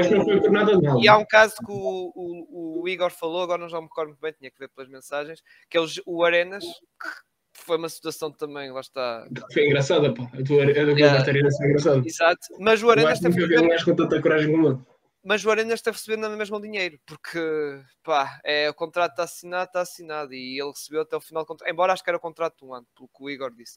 Mas, é, mas mesma... eu acho que os, os, os Hornets facilmente conseguiam tipo arranjar uma coisa qualquer em termos judiciais para não lhe pagar o contrato, porque opa, ah, sim, para isso tinham que entrar uma... em julgamento, exato. Tinha não, que... Por amor de Deus, não vem podia... Ainda não é NFL. Tem que ir só no Watson está a jogar. Exato. Mas uh, o que pode. Lá está. A cara do Marcos. O, o, o, o que o Igor disse. Não. O que o, o, Igor, o Igor disse, e, e, e, acho que provavelmente. Lá está, em um what if isto. Podia acontecer era Uh, não entrava, ou seja, podia ser pago, mesmo que fosse cortado ou isso, mas não entrava no payroll da equipa. A NBA fazia tipo, ok, pronto, isto é uma coisa à parte, os Warners não têm culpa, não, é? não sabiam da situação do coisa, e foi reportado, lá está. Eu estou a falar de 24 horas a 4 horas, como podia ser reportado a seguir da alteração de contrato, logo de seguida, e os Warners tinham culpa, e se calhar faziam esse mecanismo que era para ajudar, entre aspas, no cap space dos Warners, não para o bolso de Michael Jordan, se calhar tinha que pagar acho que não, se não fosse o Max, se calhar tinha que pagar qualquer coisa, porque é um bocado como a Igor diz, os contratos de jogadores é, pá, é muito difícil. Basta, tinha que entrar em processo e isso andava assim, percebes? É muito, muito, muito complicado. Mas pronto, sobre aqui os destaques e temas do ano, acho que já estamos conversados. Não, o maior destaque agora do início do ano é que parece que o Jonathan Isaac apareceu num treino. É, pá, não vais por aí, pá, não vamos embora, vamos para os pódios, para os pódios, pódios, vamos embora, que eu não quero falar disso, bora. Barba cerrada. Não, isto Filho, é, filho, filho, vamos embora, oh, filho, vamos embora, vá, vamos embora. Isto é um podcast de basquetebol, não é de escritura. Escrita, não, não é um podcast de escritura, não, não. Mas pronto. É para a escritura, o gajo é imobiliário também agora, fogo, lá, só... é, jogar tem que estar quieto, jogar basquete tem que estar quieto. Uh, e palestras com o Ben Shapiro e essas coisas todas, e blá blá blá, e palavras de Deus, e. Tem mais dinheiro que os médicos. Yeah, ele, e lá está, é tal coisa. Eu penso assim: ele se calhar ele ganha tanto que não precisa de contrato para nada, não é full garantia, por isso. Ou isso, ou isto é uma forma incrível de querer sair dos Magic sem dizer que quer sair. Mas, lá está, a cena é que ninguém também esquece, ninguém pega, tipo, ninguém vai pegar no. Olha, eu pegava. Pegavas? Com o homem uh, Olha, andava... Dava, dava o contrato do Corte Mais e de mais uh, o Shake Milton e mais aquele lixo que tem lá em Philadelphia. E só falhar treinos durante uma semana e que vem com uma Sem stress. Opa, pelo menos, pelo menos não está em campo e não está a contribuir negativamente para a equipa. Está ah, bem, mas, mas estás a pagar 17 milhões e meio sem ele estar a treinar e sem estar Pronto, e, e, estás a pagar 5 milhões por, por época ao corpo mais para ele estar a lançar pior, sendo um atirador oh, como antes Está bem, mas está bem, ó Pinto, mas é tal cena, fogo. O, o, dinheiro, o dinheiro não é dele, meu, o dinheiro não é dele, fogo, deixou gastar à vontade. o o homem está a coisa aí. E, e, atenção, e atenção, a cena é que o homem foi afastado da equipa porque pronto, já andava uma fase em que esquece, estava pronto, só treinava na parte. Uma pergunta, uma pergunta sincera, não acham que estamos a dedicar demasiado tempo a um apoiante do Trump? Que ainda não, yeah, vai, yeah, não vai publicar a semana. Vamos embora. Vamos, yeah, embora. vamos embora. Mas pronto. Uh, Marcos e Nuno, acho que vocês vão ficar ou, ou já. Eu tenho uma consulta às 5, tenho que abandonar mesmo. O Gonçalo até disse vamos embora, pá, eu até, até levei a peito. Não, não era para ti, desculpa. Não, não, foi, desculpa. foi pessoal, eu senti, eu senti. Foi pessoal. Sentiste, não foi? Vamos Pá, eu, já estou incomodado a estar aqui. meu. É melhor ir embora. meu. É, Também tem pressão. Mas, Ah, mas é não, é, isso, é, é, é que ontem foi o Gonçalo que queria ir embora cedo, hoje é o Marcos. Pronto. É assim. E ele vai falar um bocado dos teus podes. Por isso. Pá, ele pensava que eu estava a gozar com os meus colegas. Eu não acredito nisto. Eu dei-lhe três jogadores e ele pensava que eu estava a gozar. Ah, mas pronto. Isto é incrível. Mas pronto. Então, uh, É. Nuno e Marcos, despedem lá da malta então. Pá, eu vou fazer como o Jonathan Isaac. que Posso aparecer daqui uma semana, daqui a duas, vamos ver como é que são os meus hobbies, o que tenho para fazer, mas vou, vou dando notícias. Pá, não ganho 17 milhões, mas pronto. Tirando isso, Ah, é quase tudo 17 e meio. yeah, yeah. É o jogador mais bem pago dos, dos Magic. Jogador entre aspas, não é? Jogador entre aspas. Exato. Não, não, não é. ativista. Não é. Não é. Oh, não sei, porque o Gary Harris também está a ganhar estupidamente bem. Mas... Não, acho O que. Gary está a ganhar 10 milhões por ano, não é? Uh, opa, não me obrigues a ver, mas acho que é ele. Se é o ele ou é o Fultz, mas acho que é ele. Não, é o Isaac que está a ganhar mais dinheiro. É, é que se o Isaac é, é que se o Isaac é o tipo que ganha mais guito no em Orlando, aí. É, É é o se for o. Wendell, eu não sei quanto é que o Wendell está a Não, ganhar. não, o Vendel está um contrato bastante simpático. É Bastante, 14. bastante. ou- É 14 e é descendente. No último ano só, só recebe 11. O último ano é em 2026. 25, 26. Mas pronto. Bem, Marcos e Nuno, vamos então. Vou, Até vou uma vos tirar daqui então. Até uma próxima. Um grande abraço. Até para a Grande semana. abraço, pá. Gonçalo, eu não vou dizer, não vou dizer aqui direto. Não vou dizer. Epá, Eu não sei o que é que é, mas deixa estar, vamos embora. Tchauzinho então. Grande abraço, mano. Muito bem. Agora estamos aqui eu, o Gonçalo e o Marcos. Marcos não, o Pinto, foi a confundir. Uh, vamos falar então aqui do. Antes de falar dos pódios e do, pronto, do nível de destaques individuais disso da semana passada, eu e o, como está a dizer, o Marcos e o Pinto, nós já, já temos os postos de ontem, não é? Mas entretanto veio aqui um jogador que pronto, veio estragar, digamos assim, traz para os nossos pódios, embora vamos manter o que nós fizemos de ontem. Uh, porque vamos falar dele agora, que é o Donovan Mitchell e aquele jogo, lá está, soberbo, que já, já destacamos aqui. Uh, Pinto, tu que viste o jogo em direto, não é? Não, eu, não vi o jogo ainda- todo, não vou já dizer mentiras. Eu só vi os últimos 4 minutos e o prolongamento. Ah, Ele- eu tinhas ele só via jogo jogos- fogo, pá. Ele só vê jogos completos dos Knicks, para depois ir para, ir para o grupo dizer quem é que vê jogo dos Knicks. É, aí é que está. É que ninguém fala disso. Ah, foi à mesma hora dos Sixers, não provavelmente tinha visto o jogo todo. Ah, o... Já, os Sixers contra. Já me esqueci. New Orleans e, o Pel- e o Zion se já. É que houve, houve 10 jogos ontem, por isso que estou 11. assim. O 11, mas o que eu vi não conta. O, o Ah, que eu ok. vi foi. Isso não foi foi jogo, não foi? Ah, Ah, ok. sim, yeah, yeah, uma, equipa, uma equipa tentou jogar, outra não. Mas eh, sobre hum, aqui o, o, o grande jogo do Donovan Mitchell, o que é que tens a, a dizer? Tenho, tenho a dizer que um rapaz que faz 71 pontos, 8 ressaltos e 11 assistências não pode ser deste mundo. Segundo, o rapaz jogou 50 minutos em 53 possíveis, que também é uma coisa, nossa senhora, o gajo... Eu não sei se vocês viram tipo, os últimos lances do prolongamento, é que ele estava completamente reventado. E depois aquilo que era absurdo é que ele estava completamente reventado e ia tipo, a pa- estava tipo na linha de meio campo, a 3 ou 4 passos, até a linha de 3 pontos, fazia o pull-up à frente do Labinho, a bola caía sempre dentro do saco, só tocava na rede. É daqueles dias em que eles, como di- como diria alguém, estou a sentir e, bala para o- e a bolinha no saco. E a, e a- e a execução do, do, do free throw parece que o pessoal anda a aprender com o Luca. O Luca fez dois e ele agora também aprendeu. É assim, aquilo, Yeah. aquilo, aquilo tecnicamente é lane violation, porque ele sai, do, ele sai da linha de lance livre antes da bola bater no cerce. Mas isso não quer saber. O- é- é- torna a exibição ainda mais épica. Uh, shout out ao trabalho do Jared Allen e do, e do, e do Robin Lopez a, a abrirem espaço para ele, para ele ir buscar a bola, porque ter aqueles dois corpos grandes ajudou, mas o jogo, o jogo de Donovan Mitchell é extraordinário. É o primeiro jogo de 70 pontos e 10 assistências na história da NBA. É o segundo jogo em que um, um jogador contribui para mais pontos desde os, o Will Chamberlain quando fez os 100 pontos e as duas assistências. É, bateu o máximo de franquia de, o máximo de pontos da franquia dos Cavs em 14 pontos, que estava na mão do Kyrie Irving e do LeBron James. E pronto, está-se tá a construir tudo para ter, termos ali uma dupla de bases extraordinária ali em, Cleveland para os próximos anos e dizer que este jogo acontece num jogo em que não joga o Evan Mobley nem o Darius Garden. O que também ajuda a ele ter tido bastante bola. Sim, mas sim, o Mitchell também sim. só lançou não, lançou, não chegou a lançar 40 vezes. Portanto, é um jogo extraordinário de Spider e, e, é um jogo em que ele compete dos dois lados do campo, cada vez mais mostra que está disponível para competir dos dois lados do campo. Do outro lado, o DeRozan também marcou 44 pontos, mas depois de 71 pontos, 44 até parece uma coisa banal. E vamos lá, vamos lá ver como é que vai ser o follow-up desta exibição. O, o Mitchell estava um bocadinho numa slumpzita, grande forma de, de matar a slump, e já agora ele, na segunda parte e no prolongamento, marcou 55 pontos. Yeah, no, nos dois. É fraquinho, fraquinho. E, e, tu tens razão, porque ele no início até esteve absurdo no início da época. Depois caiu um bocadinho, mas agora, como tu dizes, foi uma maneira de oh, estou aqui presente.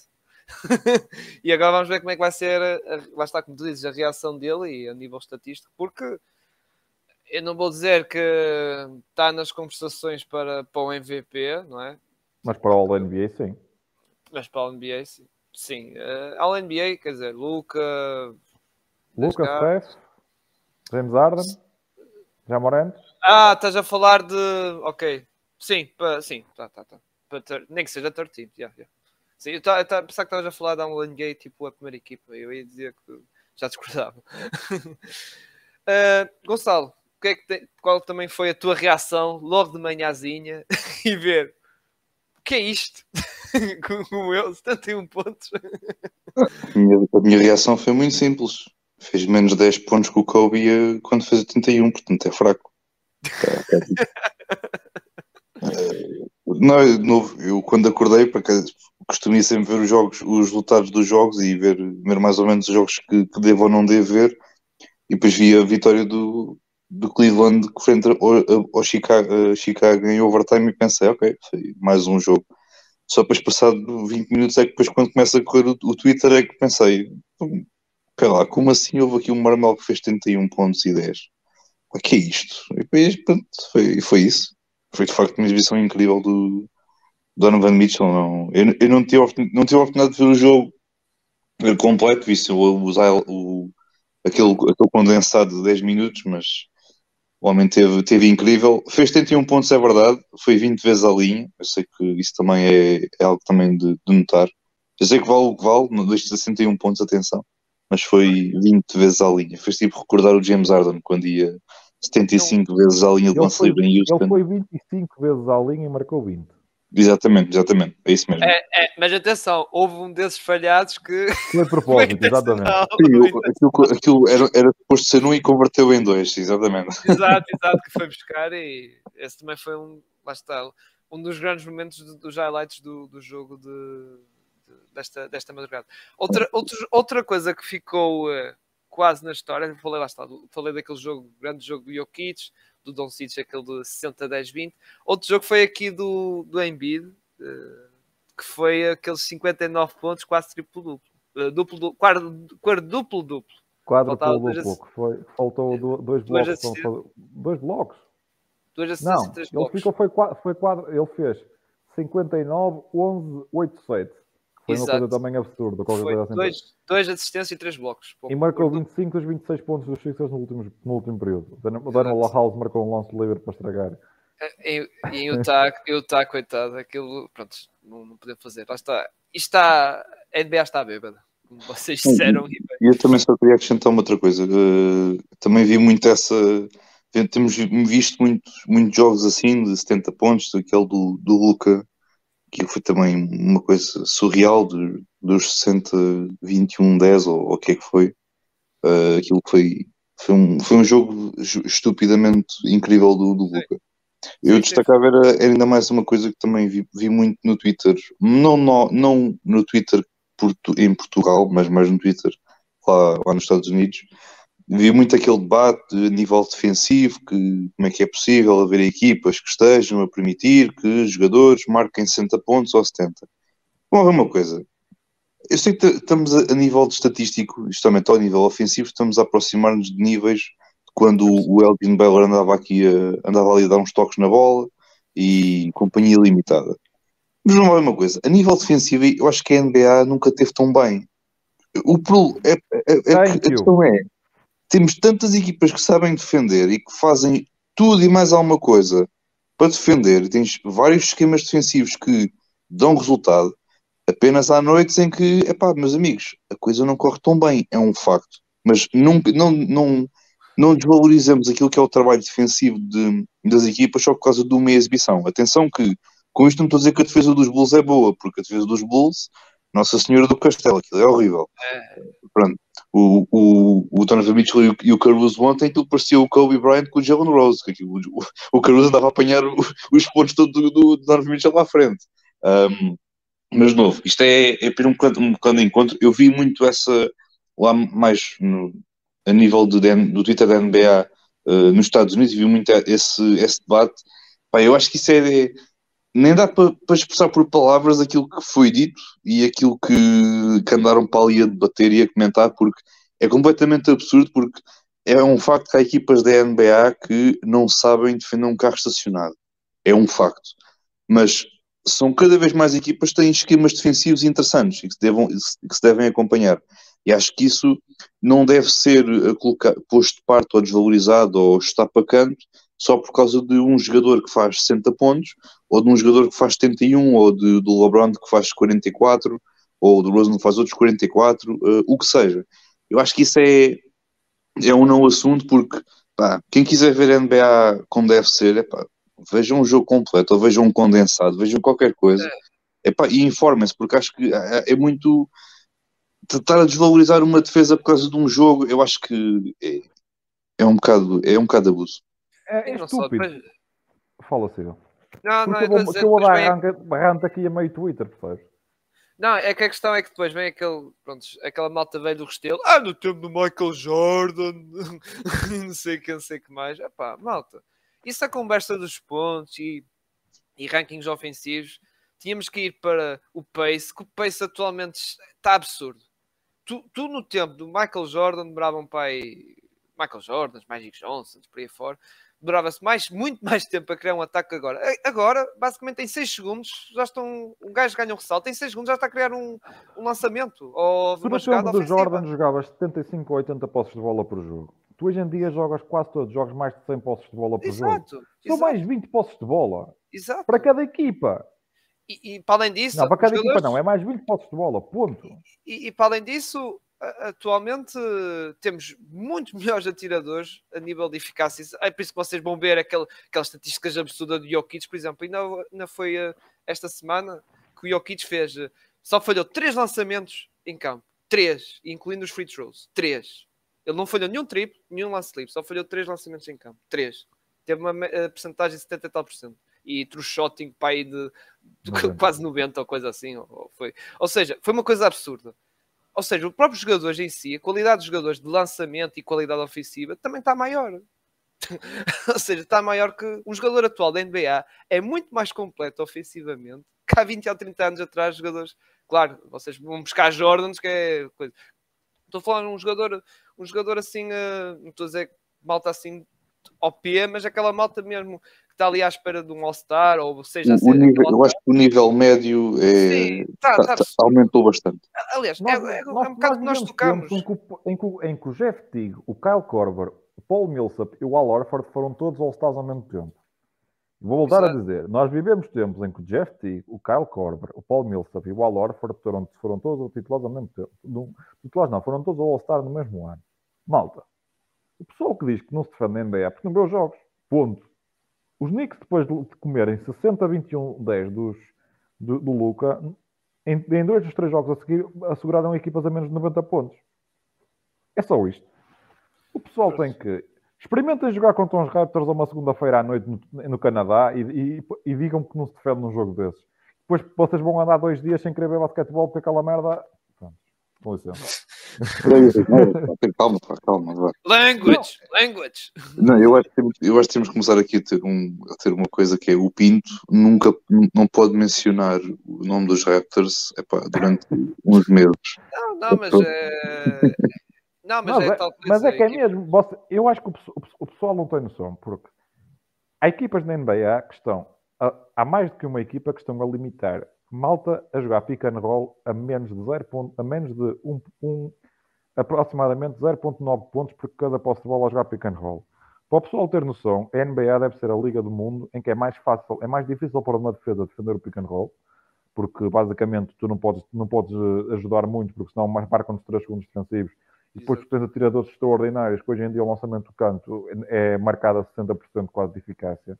E há equipas que estão a conseguir limitar malta, malta como o Darius Garland, Donovan Mitchell, o Trae Young, o Steph Curry, o Luka Doncic, o Wally Burton, o James Harden, a 0.9 pontos por posse de bola a jogar pick and roll. Isto é absurdo. O pessoal não tem noção de quão complicado é defender assim. Exato. E cada Exato. vez mais te temos, temos equipas que, em que os jogadores conseguem trocar os bloqueios todos, é ver o que os netos fazem, que de um assim que eles trocam tudo e depois tu ali ou, ou jogas um contra um, ou então tens que arranjar a forma de, de desmontar aquilo através de um screen ou através de uma split action, que nos Warriors fazem muito bem. Os Warriors são uma equipa extraordinária a defender e ontem comeram 42 pontos ou 43 no, no terceiro período contra os Hawks. E são extraordinários a defender. Eu, eu acho que nunca na história da NBA houve um defensor como o Draymond Green. E o pessoal toma o Draymond Green garantido, mas aquilo que ele faz em termos defensivos é absolutamente absurdo. Mas absurdo mesmo. A forma como ele controla o espaço é extraordinário. E depois vem aqueles, aquela malta dos anos 80 que, segundo eles, foi a era dourada do basquetebol, dizer que hoje em dia não se defende quando? Hoje em dia estão-se a marcar tantos pontos por jogo como nos anos 80. E depois e... há outro. Há, e depois, espera aí, eu já, já, já passo para ti. E depois há outro, há outro, há outro argumento que é: ai, mas as defesas são mais soft e as defesas nem sequer querem meter a mão. Dos 76 anos da NBA, dos 77 épocas da NBA, esta é a 12 em que se tentam menos lançamentos livres por jogo. Ou seja, o apito não está mais soft. Os jogadores carregam e continuam a tentar defender. Eles simplesmente são dead good. Ponto. Qualquer um eu, eu aconselho malta a meter-se à frente do Zion eh, quando ele vai penetrar para o sexto. Boa sorte. Não, eu só ia dizer que quando eu vejo malta a dizer que o Draymond Green é um Rodman. Sim, o Rodman faz muitas assistências, não é? O Rodman lançava, embora o Draymond Green pronto, não é um expert de lançamento, mas ao menos. Olha, ontem marcou, marcou um triplo no clutch para dar 5 pontos de vantagem ao Warriors. Exatamente, foi naquele. Yeah, o, foi esse, foi o, o Clay também. Teve ali alguns. Está, momentos. Di também. Exato. Só o Jordan Poole é que falhou no clutch. Não, o Jordan, o Jordan, o Jordan Poole ontem, o Jordan Poole ontem era, era, era jogador dos Ox. Ele é que depois viu a camisola do Balancete por cima e enganou a malta. Sim, mas ele fez um grande. Mas ele teve bem no primeiro período e no, e no, segundo o Jordan Poole. Aquela segunda parte é que eu ainda não vi. Aquilo é ele até, ele podia ter marcado 50 pontos, 100 pontos na primeira parte. Ser defendido pelo Trae Young e, e ser defendido daquela forma, é pá, aquilo é guia de marcha para a China. Aquilo nem. É pelo Trae O Trae não defende nada. Eu não levo a sério o Trae pá. E é o Trae quer dizer. É, o, o, que eu já disse muito várias vezes aqui, que é o pior defensor da Liga da NBA. É que se ele, é que ele tivesse, um, se tivesse dúzia e meia de cabelos, eu então levava a sério. Agora, ele tem meia dúzia, aquilo não é nada. Vamos lá para ali, vai. Desculpa, Olha, é... desculpa, desculpa, ele é o rei do Tinder.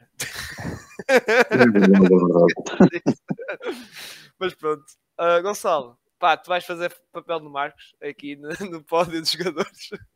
É, é verdade.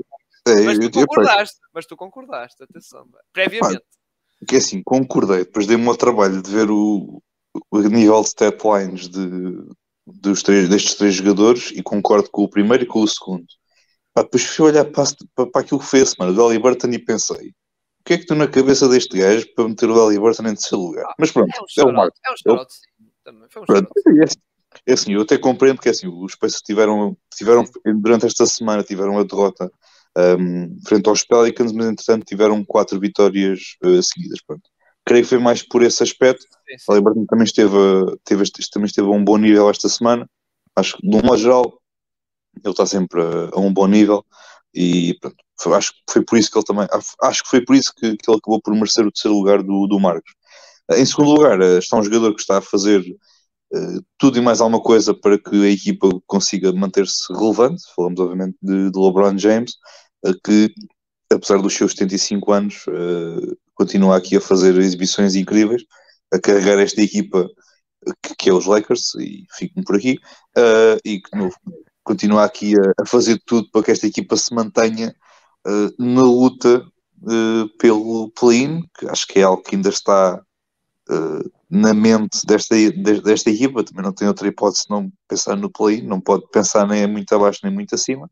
Um, novo, foi ontem mais 43 batatas nos grandes Hornets, também é um facto que vale o que vale, mas deixa de ser uma boa exibição por parte do, do LeBron, frente uma equipa, com uma equipa obviamente muito desfalcada, porque não, obviamente não há Anthony Davis, o Russell, uh, ao que parece também lesionou-se, mas também não deverá ser nada de, de, de, muito grave, mas ele continua aqui a mostrar-se um bom nível. À partida, digo, eu diria até mesmo antes do All-Star, ele está com o recorde do, do Karim no, no bolso. Portanto, também acho que faltam 700, 700 pontos, mais coisa, menos coisa. Portanto, acho que aquilo também, muito facilmente, ele chega ao, chega ao, ao recorde do Karim antes do, do, de chegar o, o fim de semana do All-Star. Em primeiro, tem um jogador que, se não tivesse ganho os três, os dois prémios de MVP seguidos, uh, ganhava este ano, mas eu, como não, não confio muito na NBA para dar três prémios de MVP seguidos ao, ao Jokic, uh, espero que ele pelo menos esteja no pódio, ou se possível, em segundo lugar, com, com uma diferença de um, de um voto para, para o primeiro classificado. Um, ou tipo empatado e depois ele parte, parte o prémio ao meio, de um metade ao Jokic e metade ao, ao outro, ao outro. Qualquer coisa do género co-MVPs. Exatamente, exatamente. Ou tipo partir aquilo em quarto e ficar o co-co-MVP, por exemplo. Qual é que é Olha para o MVP ser repartido por ele, Luca Doncic e Giannis. Os três europeus. Tinham de fazer um bolo, tinham de fazer um bolo de aniversário e partir aquilo, pronto, um peso para cada lado. Oh. Partir um troféu era muito mau. Não, mas não, o Jokic, é pá. Eu acho que as deadlines que o Jokic anda a, colocar, anda a fazer hoje em dia aquilo já nem é já nem, já nem é algo que surpreende, não propriamente por ser mais uma, mas aquilo já é o, o habitual do, do Jokic e é, não vê incrível. O que, ele, o que ele continua a fazer uh, dentro de campo é incrível. Esta equipa dos Nuggets precisam muito dele ofensivamente. Obviamente que a equipa defensivamente tinha aqui algumas questões, algumas dúvidas nesta, sobre esta equipa do, dos Nuggets, mas acho que também com, com o tempo a coisa vai lá, acho que o Bruce Brown também pode ser aqui muito importante nesse, nesse aspecto, KCP também, mas também isso é coisa, conversas para mais daqui a mais daqui por, um, por daqui a uns meses, mas o Jokic de facto está, está a um nível muito, muito bom e esperamos que assim continue. No... Eu vi a statline dele ontem à noite, aquilo é uma statline é uma statline incrível, só que para o Jokic é, é, é mais uma segunda-feira no escritório tu já estás, a, já estás a acostumar. Só ficas assim quando ele faz aquele tal jogo 40 e tal pontos. Sim, quando ele faz tipo aqueles 50 e 19 e 19, exato, eu fico tipo, porva, aquilo é incrível. Isso sim é incrível agora. Não, e depois tu vais ver, ei, em 30 e poucos minutos, fogo. é, é tipo, eu agora ver uma setline em que ele fez, acho que agora foi o último jogo, fez 31, 12, 12. Eu, eu, eu, pensei logo, isto foi uma péssima exibição do Jokic. Foi, foi, foi, foi, foi o tal não, jogo não... que ele só falhou três lançamentos, Gonçalo. Foi esse o tal que só falhou três lançamentos e jogou três isso, para mim é uma péssima exibição para o Jokic. Mas é um, é um grande jogo, mas é, uma, é péssimo porque ele já fez mais. É de novo, isto é, é, é, um, é o, ele mete, mete a cena tão lá em cima, mete o, a expectativa tão lá em cima, que qualquer coisa abaixo disso, mesmo que seja um bocadinho nada abaixo, é péssimo. Portanto, eu quis ter uma péssima semana da NBA, é isso quer dizer.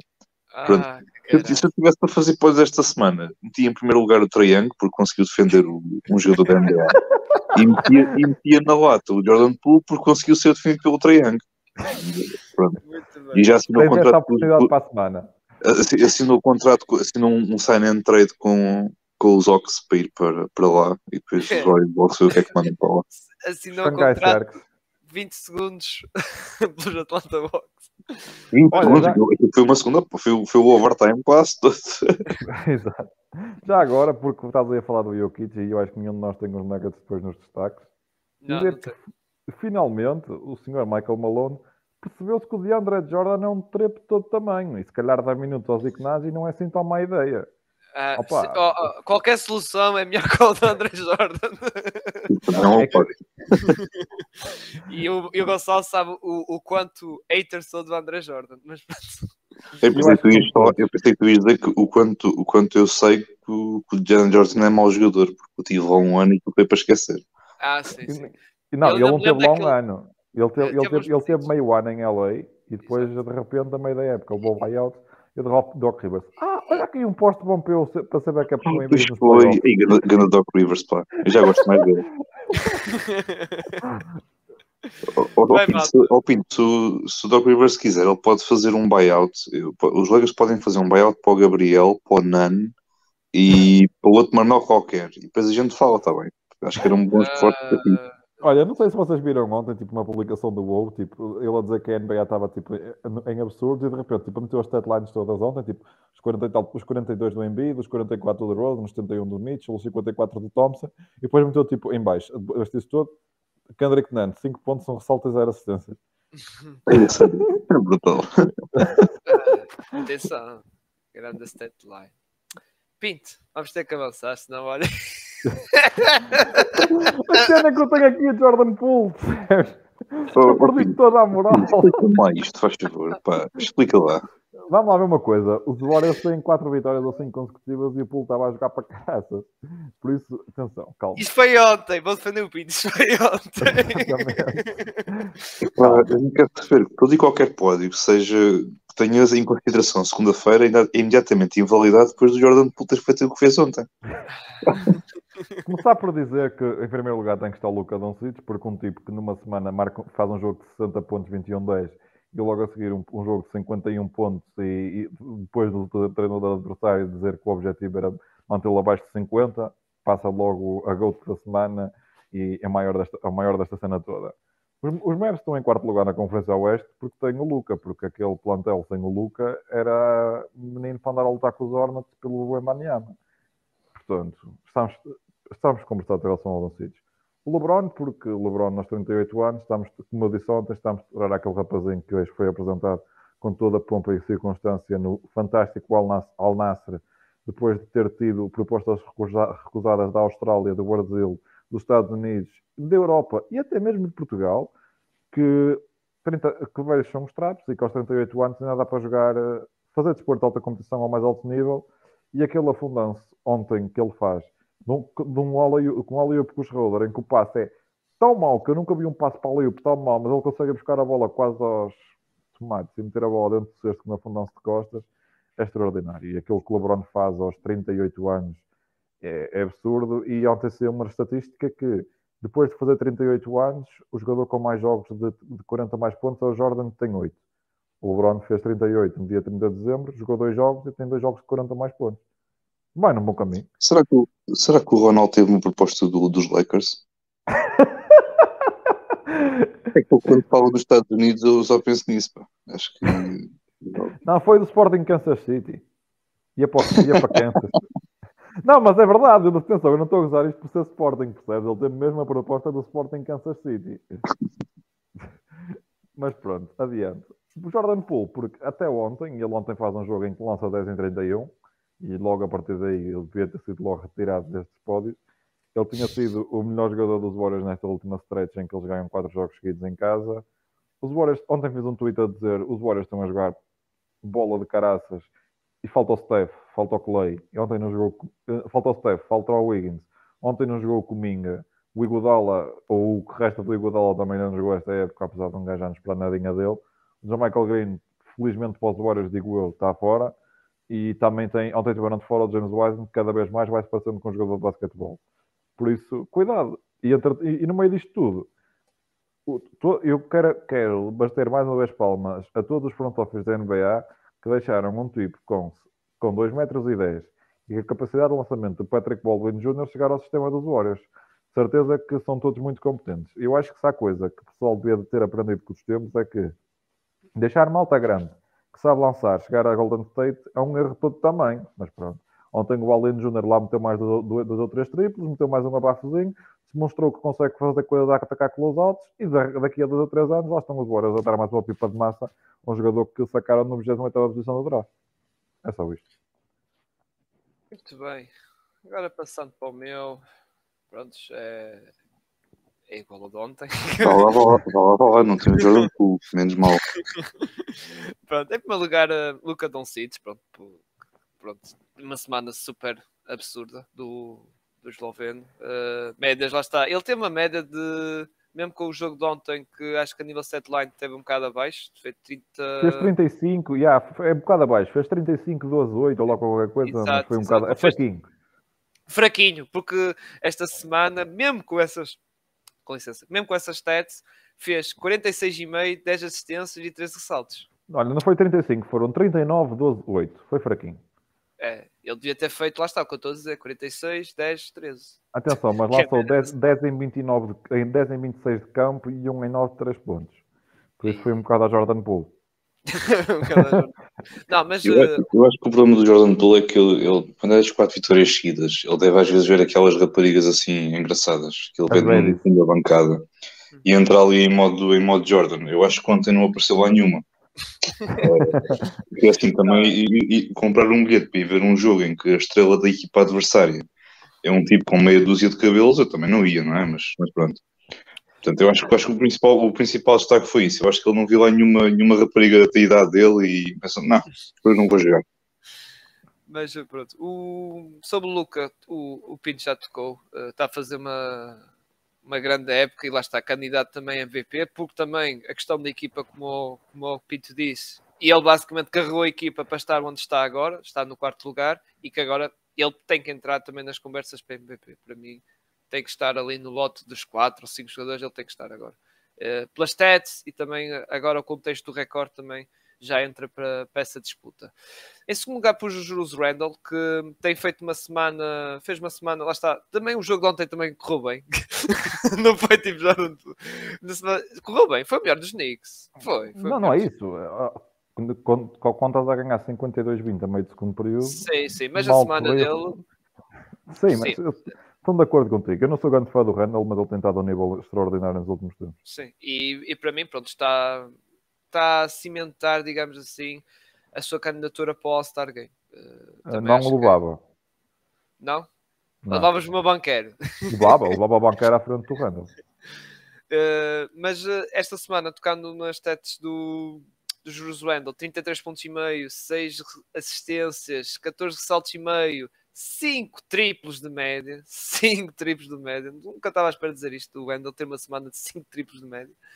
Uh, mas lá está, tem sido o melhor dos Knicks, dos melhores, uh, dos melhores em forma do lado oeste, e como eu digo, acho que também tem que ser um candidato para o jogo, para o jogo do All-Star Game. O terceiro lugar é o meu, meu shout-out, basicamente, é o Laurie Markkanen. Já estava planeado ontem a falar uh, um bocadinho dele, que realmente também é outro jogador que já a candidatura para o All-Star Game este já, este já, está um bocado, já é um bocado mais distante, digamos assim. Mas mesmo assim, este rapaz eh, continua a estar em bom nível eh, como por exemplo teve no início da época, tocando nas estatísticas, ele eh, teve uma média nesta semana de 31 pontos e meio, 12 ressaltos, a lançar uh, quase 4 triplos de média e com uma eficácia de 54% de, de lançamento de campo e de 94,5% de linha lance livre. Está a, ter, basta. a nível stat lines estão bastante interessantes agora esta semana, claro, e também em linha geral também está, que até para mim tem que ser, como eu disse ontem, um candidato também uh, a terem um bocado em conta para o Most Improved Player. Uh... Eu acho que vai ser ele. Quer dizer, eu acho que eles vão dar o prémio ao Shea, apesar de ser uma estupidez, mas pronto. Mas se não fosse o Shea, eu acho que o prémio era do, é, é do, é do Marcano. Sim, e, porque... e dizer, desculpa, e dizer que esta para o Danny Ainge é uma semana espetacular do Marcano. É uma, é, é, aumenta o estoque dele para uma futura troca e perdem quatro jogos é que pronto, o pessoal estava à espera de Laurie Markkanen, ok, vai ter, ia ter uma subidinha no, nas stats, não é? Mas não estava à espera disto, não é? E curiosamente, os, os Jazz que estão numa série negativa de quatro jogos, quatro derrotas, não é? mesmo assim, não foi por culpa do Lore Marcanda que esteve em grande nível. Não, eles, Agora... perdem, eles perdem 4 jogos esta semana e o máximo que perderam foi por 5 pontos contra os Warriors. Sim, sim, sim, sim. Agora passando para a lata. Temos aqui, lá está, isto é de ontem, não é? O Marcos escolheu o Marcos Smart, em que ele pegou no tweet do Coast to Coast, que já veio cá, o Coast to Coast Brasil, atenção, não é o Coast to Coast Portugal que é da Clara, o Coast to Coast Brasil, que meteu um tweet a dizer que o Marcos Smart era o terrorista. O terrorista da noite. Da noite. E, e pronto, realmente estamos a ver aqui pelas estatísticas, não há dúvidas. Não é, Gonçalo? Não sei se queres dar alguma coisa em nome do Marcos sobre aqui o. Epá, é, é, é isso, foi aquilo que o, que o Coast to Coast disse. Pronto. É, de novo, dá para ver as bombas que ele mandou, não é? Olha, eh, fez-me lembrar. Uh, a, bomba, Marcos... a bomba que mandou, ia dizer, faz-me lembrar o Marcos Smart há 3 anos atrás, 3 ou 4, que, meu Deus. Pá, eu, eu, eu, há, média, há médias melhores do que isto, até, até o Westbrook faz melhores médias do que isto. E é o Westbrook, atenção. Até e o Pat Beverly. É o, é... Ah, mas o Pat Beverly facilmente. O Russell é que aquilo vinha assim, estava a construir um hospital pediátrico uh, numa noite. O Marcus Smart está a competir bastante. No é, é aquela rivalidade do, do Boston com, com LA, sabes? Em que eles não podem ver o Russell construir um hospital, têm de ter alguém também ali construir uma maternidade ao lado só para, só para competir. É, é o que é. Pronto, eu do meu lado da lata pus aqui o Kyle Lowry. Uh, pronto, pode ser um bocado injusto, mas eh, eles nos últimos jogos têm estado um bocado abaixo, digamos assim. Aliás, quem está a carregar a equipa, como eu disse, foi um, atualmente tem sido um bocado o Tyler Hero e o Ben Adebayo. E o Jimmy Butler quando apetece entrar para jogar. Quando... Mas, uh... Não é bem apetece. Aqueles joelhos do Jimmy Butler são muito suspeitos, percebes? É? É, são. Eu também já ouvi aqui... falar um bocado disso. Rumores Os joelhos do Jimmy físico... Butler são muito suspeitos e ele tem que reservar-se o máximo que conseguir. Sim para poder jogar lá para a frente, percebes? Já no ano passado foi um bocado igual. Sim, e ele mesmo nos playoffs falha um jogo contra os Ox. É o jogo que eles fecham a série. Ah, sim, o sim, Jimmy sim. não joga, nem o Jimmy nem o Kyle Lowry. Exato, exato, exato. Mas o, o, o Kyle Lowry que peguei aqui foi um bocado do. Um, até foi da tua lata, Pinto, na questão do, do CP3 estar já em decadência de carreira e também acho que tem que. O Kyle Lowry também entra nesse grupo. Aliás, ele já tem estado. Já no ano passado foi um bocado assim. Embora havia aquelas esperanças de se Mas calhar. Época, Eu acho que esta época do Laurie é melhor que a do ano passado. E o, e o Laurie dá muita coisa ao jogo que não aparece na, na estatística. Mais do que o lado defensivo, a forma como ele impõe o ritmo e a forma como ele deixa, mete a equipa a jogar mais rápido e a forma como eles fazem aqueles passos longos em transição é uma coisa que muitos poucos passos na liga conseguem fazer. Sim.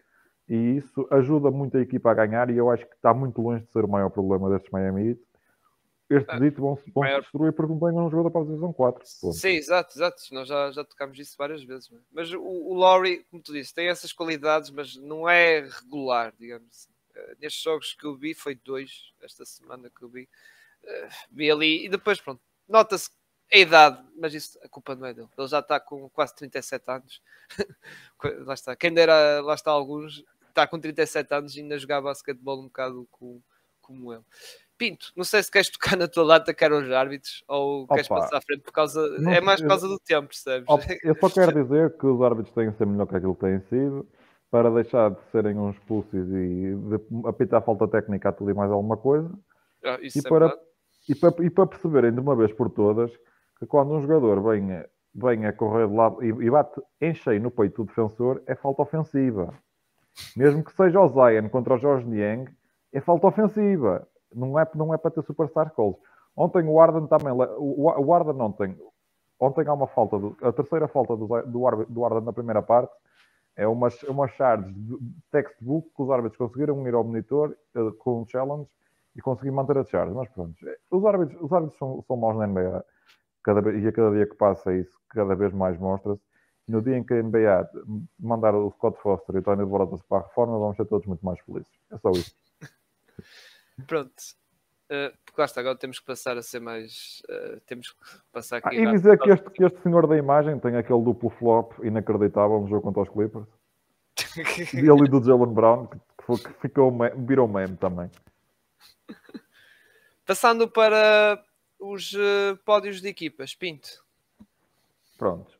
com a vitória de ontem, os Mavericks ganharam os últimos 7 jogos e apesar de muitos desses jogos terem sido ganhos porque o Luca marcou 60 ou 50 pontos, porque o Luca tem 50 pontos entre os últimos 7 jogos e triplos duplos em mais metade deles e é o Luca ele vai carregar uma banda, ele carregava-nos a 4, a 4 ele carregava-nos aos 5 aos playoffs o Marcos sendo aquele magnífico six-man, aquele gajo que traz as águas, estás a ver?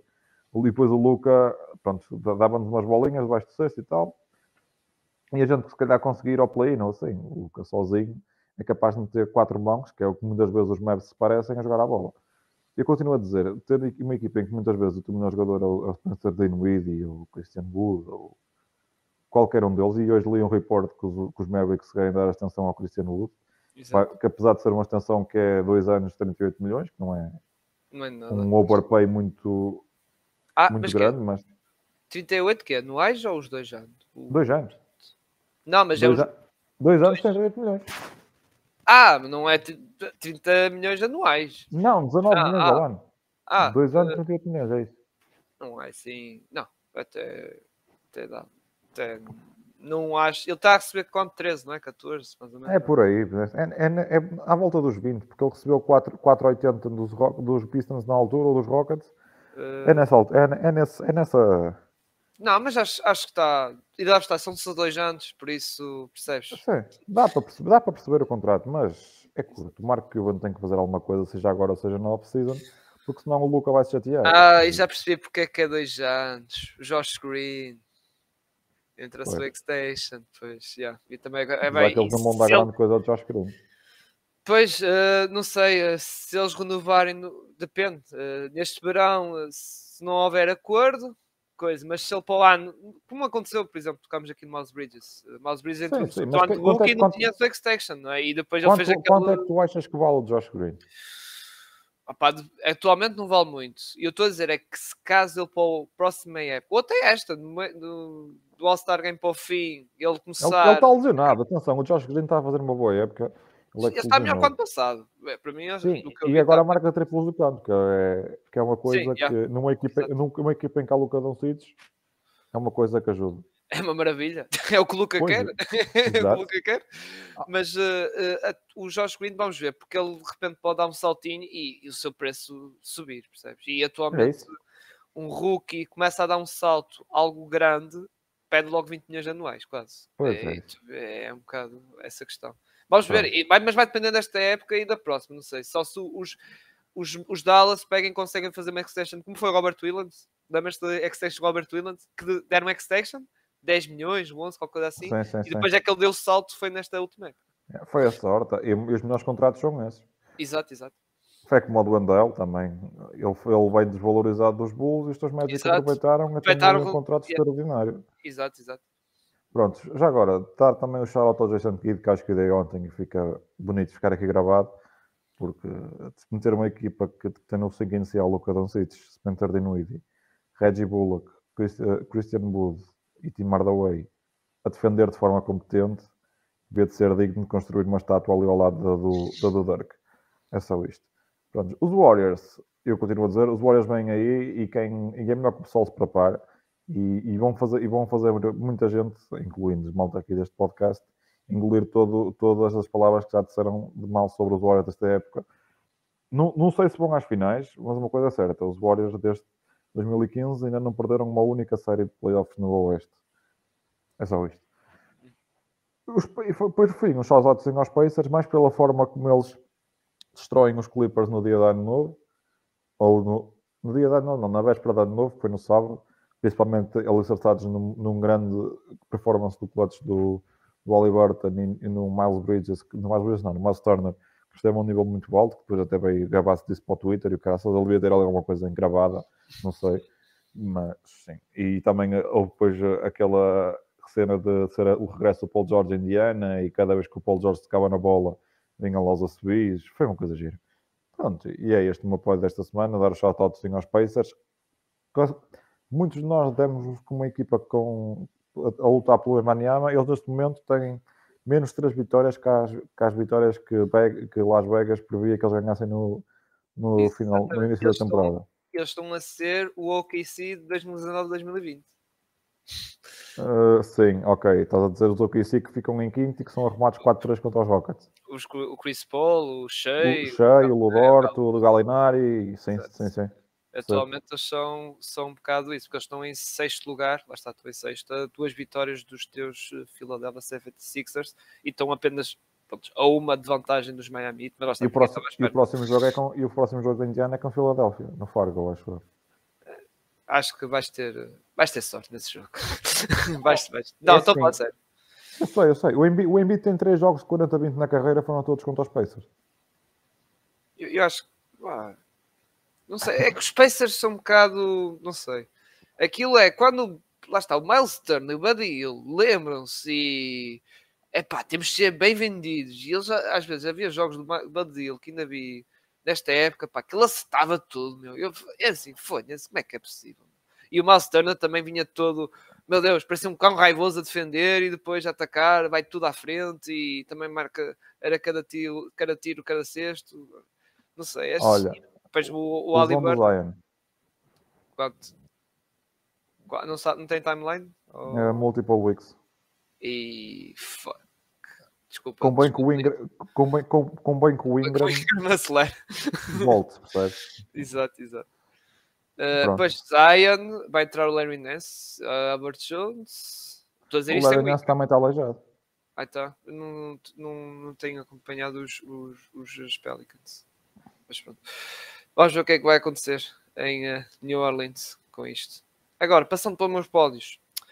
Uh, Brooklyn Nets em primeiro, prontos. 12, 12 jogos, 12 vitórias. Uh, também quem merece uma estátua, pelo menos um momentânea, é o, o treinador Jack Vogue, porque já, já, já tocámos aqui no início do podcast na questão dos, dos temas e novelas e dramas do Brooklyn Nets, que realmente atualmente estão a acabar e estão a começar um ano espetacular e nota-se um ambiente diferente naquela equipa. Uh, desde a saída do Nash e também aquela questão, é, foi mais ou menos como tu disseste, desde que o Kyrie regressou da questão do, dos judeus e isso, que a equipa tem-se notado um ambiente totalmente diferente, muito mais animador e isso, e depois com o talento individual do Kevin e Kyrie a resolver muitos jogos que estavam a parecer difíceis, dão a volta e a equipa já está já estão no pódio, acho eu, da conferência e não estão assim tão longe dos, dos Boston Celtics.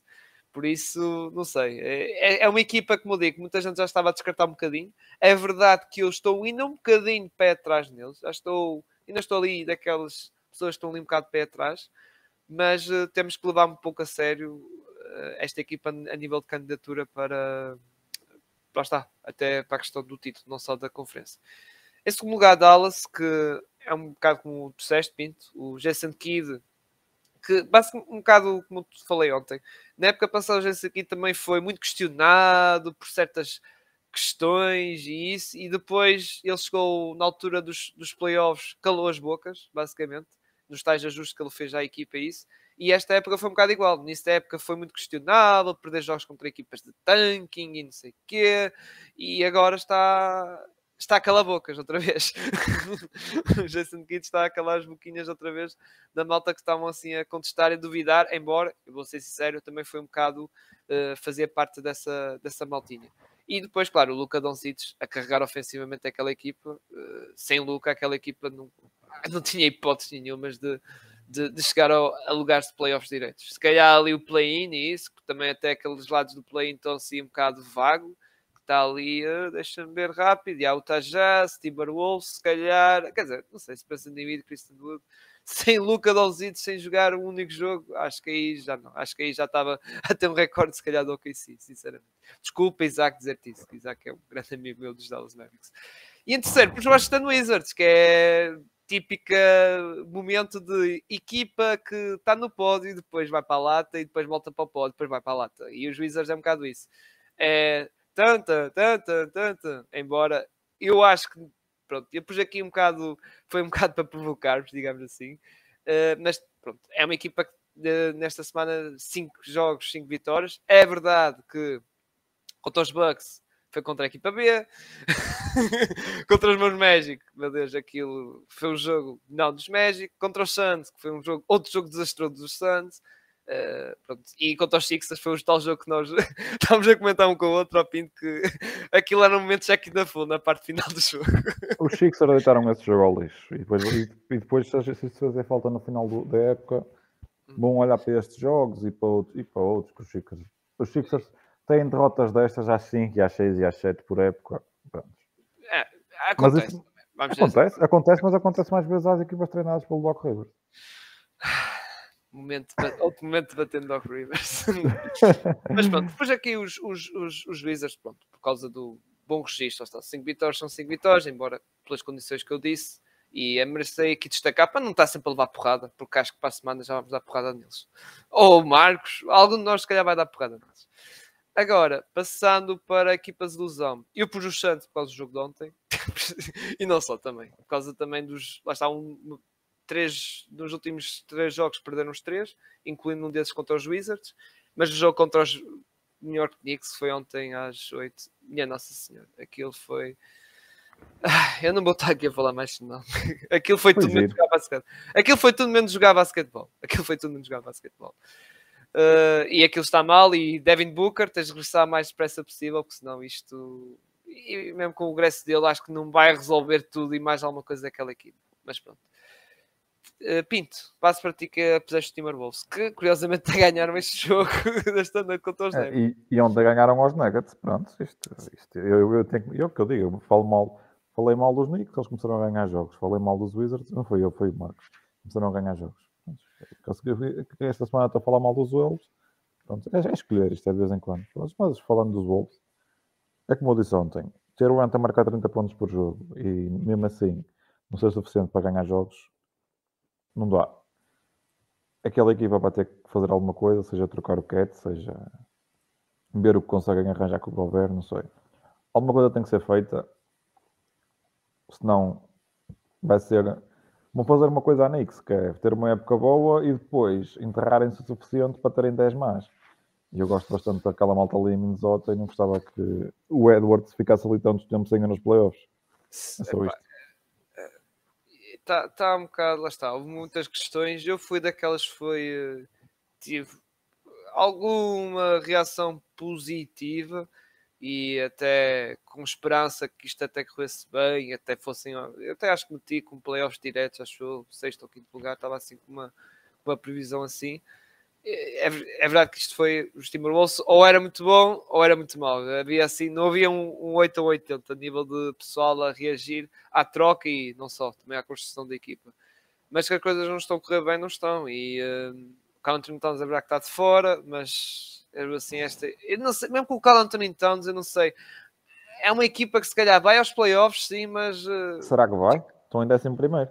Não, estou a dizer, pode ir uh, ao, ao, aos playoffs, pode, pode acontecer, mas não vai. Sim, mas não vão mais, não vão mais longe. Percebes? É, é um Olha, entre, entretanto, saiu o reporte dos Shams, o Zion vai ser reavaliado, em três semanas.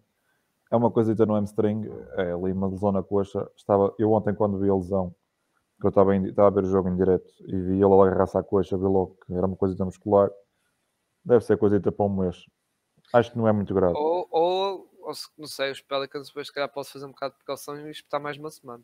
Sim, deve ser, até, não deve jogar até o All-Star Break. Ora bem, o All-Star Break é na primeira semana de ah, fevereiro. Sim, sim. Se calhar volta só depois do All-Star. All-Star Bay. E, e, é a melhor coisa que os Pacers, que os Pacers não, que os Pelicans podem fazer. Sim, mas é um bocado como tu dizes. Ingram é melhor... sim, tão bem que o Ingram entretanto começa a jogar. Exato, exato. Tocando para outra conferência, uh, o Oeste, eu pus aqui o Atlanta Walks, que aquilo está, está mal. Uh, Voltaram mal. a perder ontem? Voltaram a perder ontem. Uh, quatro derrotas, estão no registro negativo de quatro derrotas, embora ontem só perderam. Quatro? Só. Uh, Lakers, Nets, Pacers. Eles ganharam no sábado. Os Lakers deviam, deviam valer, valer por três derrotas. Foi um super jogo do LeBron. não, mas uh, o... ontem, pronto, ainda foram um prolongamento e até estiveram perto de ganhar. Sim, é? fazem, um excelente terceiro, fazem um excelente terceiro período. É, eles, ganham, eles ganham... triplo, lá está, aquele lançamento do Draymond Green, o tal lançamento do Clay no clutch Mais o do Chance, o Chance, porque o Chance é que, ganha, é que leva o jogo bom dos prolongamentos com um triplo mesmo a acabar. Já agora, os jogos nos últimos 10 jogos têm 3 vitórias. As vitórias foram contra Charlotte, Orlando, naquele jogo em que o Paulo Yeah. faz aquela falta ao de John tem mesmo a acabar, e uma, Detroit- uma vitória contra Detroit. De resto, levaram no pelo por 25 dos Grizzlies, levaram no pelo por 11 dos Magic, levaram, perderam com os Bulls por 2 na- no buzzer beater do Warriors ao Sono, se não me engano. Uhum. Exatamente. E perderam com os Pacers por 15. Perderam com os, com os Nets naquele jogo icónico em que o Macmillan se esquece de pedir timeout. Perderam com os Lakers e perderam agora com os Warriors. O banqueiro, só para. O banqueiro de João Temer já pediu, já estava na hora de oficializar a sua relação. Ah, casamento, não é? É, já. Noivado, pelo menos noivado. Noivado. Uh, sobre os jogos, opá, nós até falámos muito deles ontem. Uh, não sei se te lembras, Pinto, até a questão do Trae Young e de ontem, do, do Trae Young ter que adaptar-se à sua nova tarefa de catch and shooter e ele E de pensava ter que, dito que, o prime- que, que em vez de despachar o Macmillan, despachava outro, não é? sim, e, e a questão é que lá está, o Trae Young está naquela de deixa o Temer vir para cá, ele é que tem que adaptar o meu jogo e, e não ao contrário, e, e nisso acho que o Trae Young está errado. O Trae Young também tem que adaptar no sistema de jogo para não ser sempre o mesmo, porque senão acaba por ser algo previsível, digo eu. sempre jogaste sempre com o mesmo sistema e já joga assim desde o tempo de que ele foi rookie, não é? Desde o ano Desde rookie, é ou seja, torna-te o sistema algo previsível, digo eu. E até, e até se foi- eu acho que o Young, com o passar dos anos, vai perdeu. É que ele tinha uma conexão muito boa com o John Collins, então o ano do do é, calhar, é, é o melhor ano de John Collins nos últimos tempos. E cada vez mais o Collins vai tendo menos bola e cada vez mais vai sendo envolvido em conversas para trocas. E durante muito tempo viu-se que o de John, principalmente quando lá chegou, gostava de envolver o Collins, mas quando a bola chega às mãos do Young, é, raramente vai para as mãos do Collins. O Collins este ano também está a lançar mal de 3 pontos. Ontem, ontem estava lá, ontem, à data do jogo de ontem estava a lançar 22% da linha, da linha. Ele é um jogador que vem de épocas de 40, 39.7 e 36 da linha e lançar 26, 22% de fora é mau. E os, e os Hawks são a equipa com pior porcentagem neste momento a lançar de fora na NBA. Ou a segunda pior. Ou é pior ou a segunda pior. Qualquer coisa. Devem estar só à frente dos Lakers. O Triangle não ajuda, porque o Triangle também está a lançar horrível de 3. Muito abaixo da média. Estão a lançar 31%. Ou Sim. Uh, nem sei bem qual era a média dele, deixa-me rápido. Eu vi há uns tempos, ele estava a lançar 42 de campo e 31 de fora. Já já teve pior, que ele chegou a estar 41, 29. Sim, mas por exemplo, na época passada lançou 38%, É 38,5%. E agora está 31%. E se ele tivesse a lançar mais vezes em catch and shoot, acredita que ele te- que estava, Sim, que estava, que estava ainda com porcentagens melhores. Só que ele não quer, é tal cena, ele quer estar com a bola na mão, agarrar e fazer as coisinhas dele. Pronto, e nós já discutimos discutir isso, mas pronto, iremos ter mais oportunidades, certamente para falar os Bucks, não íamos estar aqui a alongar ainda mais. Pinto, uh, Bucks, Bucks, é assim, os Bucks a minha, mais, estão aqui porque nos últimos seis jogos ganharam um e aquilo está mal em termos de saúde. Isto, isto de repente também mandarem o Yannis e o Holiday para, para casa, para casa, ou de- descansar, estando o Middleton já de fora também não é a maior das ideias e depois isso dá vitórias de graça aos Wizards. Não sei, continuo desconfiado destes Bucks. Eu acho que eles são a equipa, a equipa com mais ferramentas para ganhar isto, porque tem o Yannis e ter o Yannis é meio caminho andado para ganhar, para, ganhar, para ganhar um título, mas não sei. Até, um, até, até eu ver o Middleton fazer 10, 15 jogos seguidos, não consigo acreditar-me nestes Bucks. Consigo, e, acredito mais nos pois. Clippers neste momento que nos Bucks. E os Clippers ontem o Kawhi não jogou, mas é porque estava doente e estar doente acontece a qualquer um. e- e a questão é que o, o, o próprio Middleton não está a dar a segurança a nível. Pronto, de- ele regressou, agora está a faltar e depois a cena de. É ficha, a ficha médica dos Bucks é ah, não joga este jogo, talvez joga para a semana, e chega outra semana, não joga. E, Parece a dos Magic, que de repente "Eh, vai voltar para a semana. Não, afinal só voltou daqui a duas. e- Mas é verdade, os teus Magic devem ser, deve ser o departamento médico da liga, que um gajo nunca sabe quando é que eles voltam. eh, sim, o, hum, sim o, a questão é que eles eh, foi o Fultz, agora o, o Suggs também, tivemos vários casos, Banquero, isso, aliás, aquela equipa, o, acho que só o Franz Wagner que não tem uma lesão assim algo séria, acho eu, do 5 titular. Acho que, e mesmo o Cole Anthony, se formos buscar os O Bol suplentes, Bol, pá. E o Bol Não, mas o 5, quando tiver os 5 de coisa, acho que o Bol não vai ter, não vai ter lugar, acho eu. Achas, achas que é o Suggs que entra a dois? Uh, acho que sim. Não estou a ver, porque senão é muito. É muito. Eles são muito grandes. Não Os, não, os Raptors também entram que... muitas vezes em campo com o Bandelito e quatro extremos. Não, eu acho que vai ser o Suggs, que é também para ajudar um bocadinho ali o. O, o, o Markel? Não, não precisa. O Banquero e o, e o, Wagner, e o Wagner são bons playmakers, não é? Sim, sim, eu, eu, sei disso, mas a questão é o Suggs, ele pelo menos esta época está a mostrar uma coisa que não mostrou na época passada. Mostrar, entre aspas, uh, a defesa assim, algo de perímetro. Que estava a gostar de ver que em Gonzaga. Sim, era uma das principais características, características dele. dele. Uh, coisa que o Wagner dá, mas não é. Lá está, o Sim. Suggs acho que tem mais. Mas o, o, sabes qual é o problema? É que o Suggs, o Suggs, eu acho que o problema do Suggs é que ele, ele a, a lançar um catch and shoot é mau. E pois, jogar... ele é aquele e... gajo que me irrita que é em lançamentos difíceis marca, em lançamentos tão fáceis, catch and shoot falha.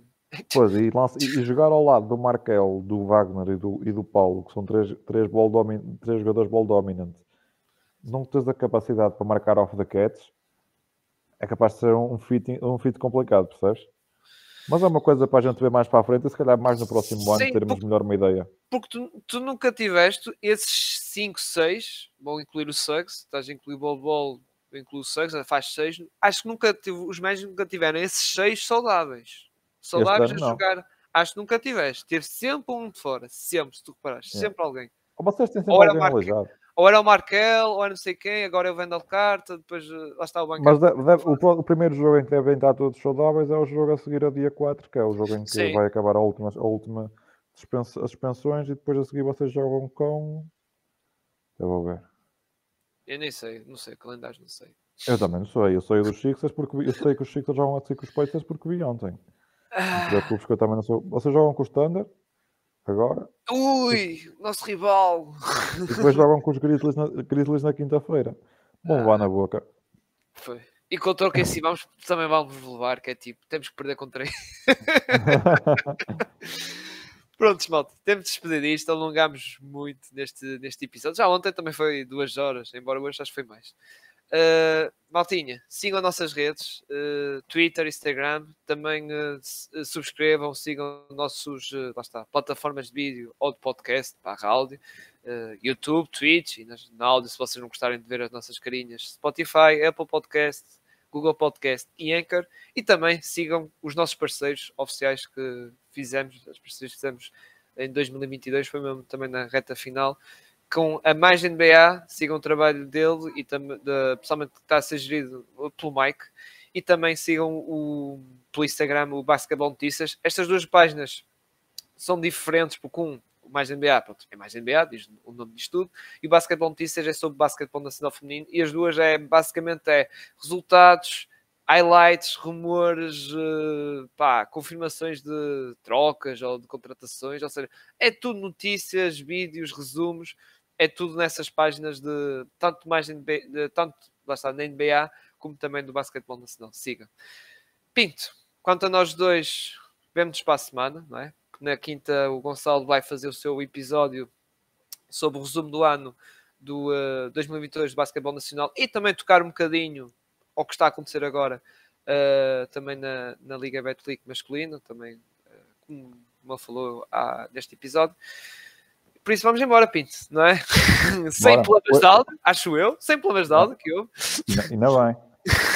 Hoje, hoje jogos só uma da manhã, é Milwaukee contra Washington. E, já agora, para o pessoal ficar, parece que para o pessoal que não tiver sono, o KC ah. contra Boston, o jogo com, dos Bucks com os Wizards é na Sport TV. Depois às duas da manhã tenho o Jazz contra o Sacramento Kings, que eu provavelmente vou ver esse jogo, porque amanhã trabalhar só pega às quatro, portanto. Tá bom. Sim, porque, porque, ainda há aqui, há aqui pessoas, lá está, agradecer às pessoas que estão-nos a ver. Houve uma fase que até estavam aqui 5 ou 6 pessoas a ver, ainda estão 4, 3 no YouTube e uma na Twitch. Muito obrigado por ainda estar aqui pós mais duas horas a, a nos aturar e a dizer barbaridades. E agradecer, lá está, vocês e também aqui o comentário aqui, principalmente do Ruben, que esteve aqui a comentar, e também daqui uma conta Nunca Nossa, que foi, não foi o nosso Nunca Nossa, a falar coisa. Eh, até para a semana, Pinto, e também lá está vocês, malta que nos estão a ouvir,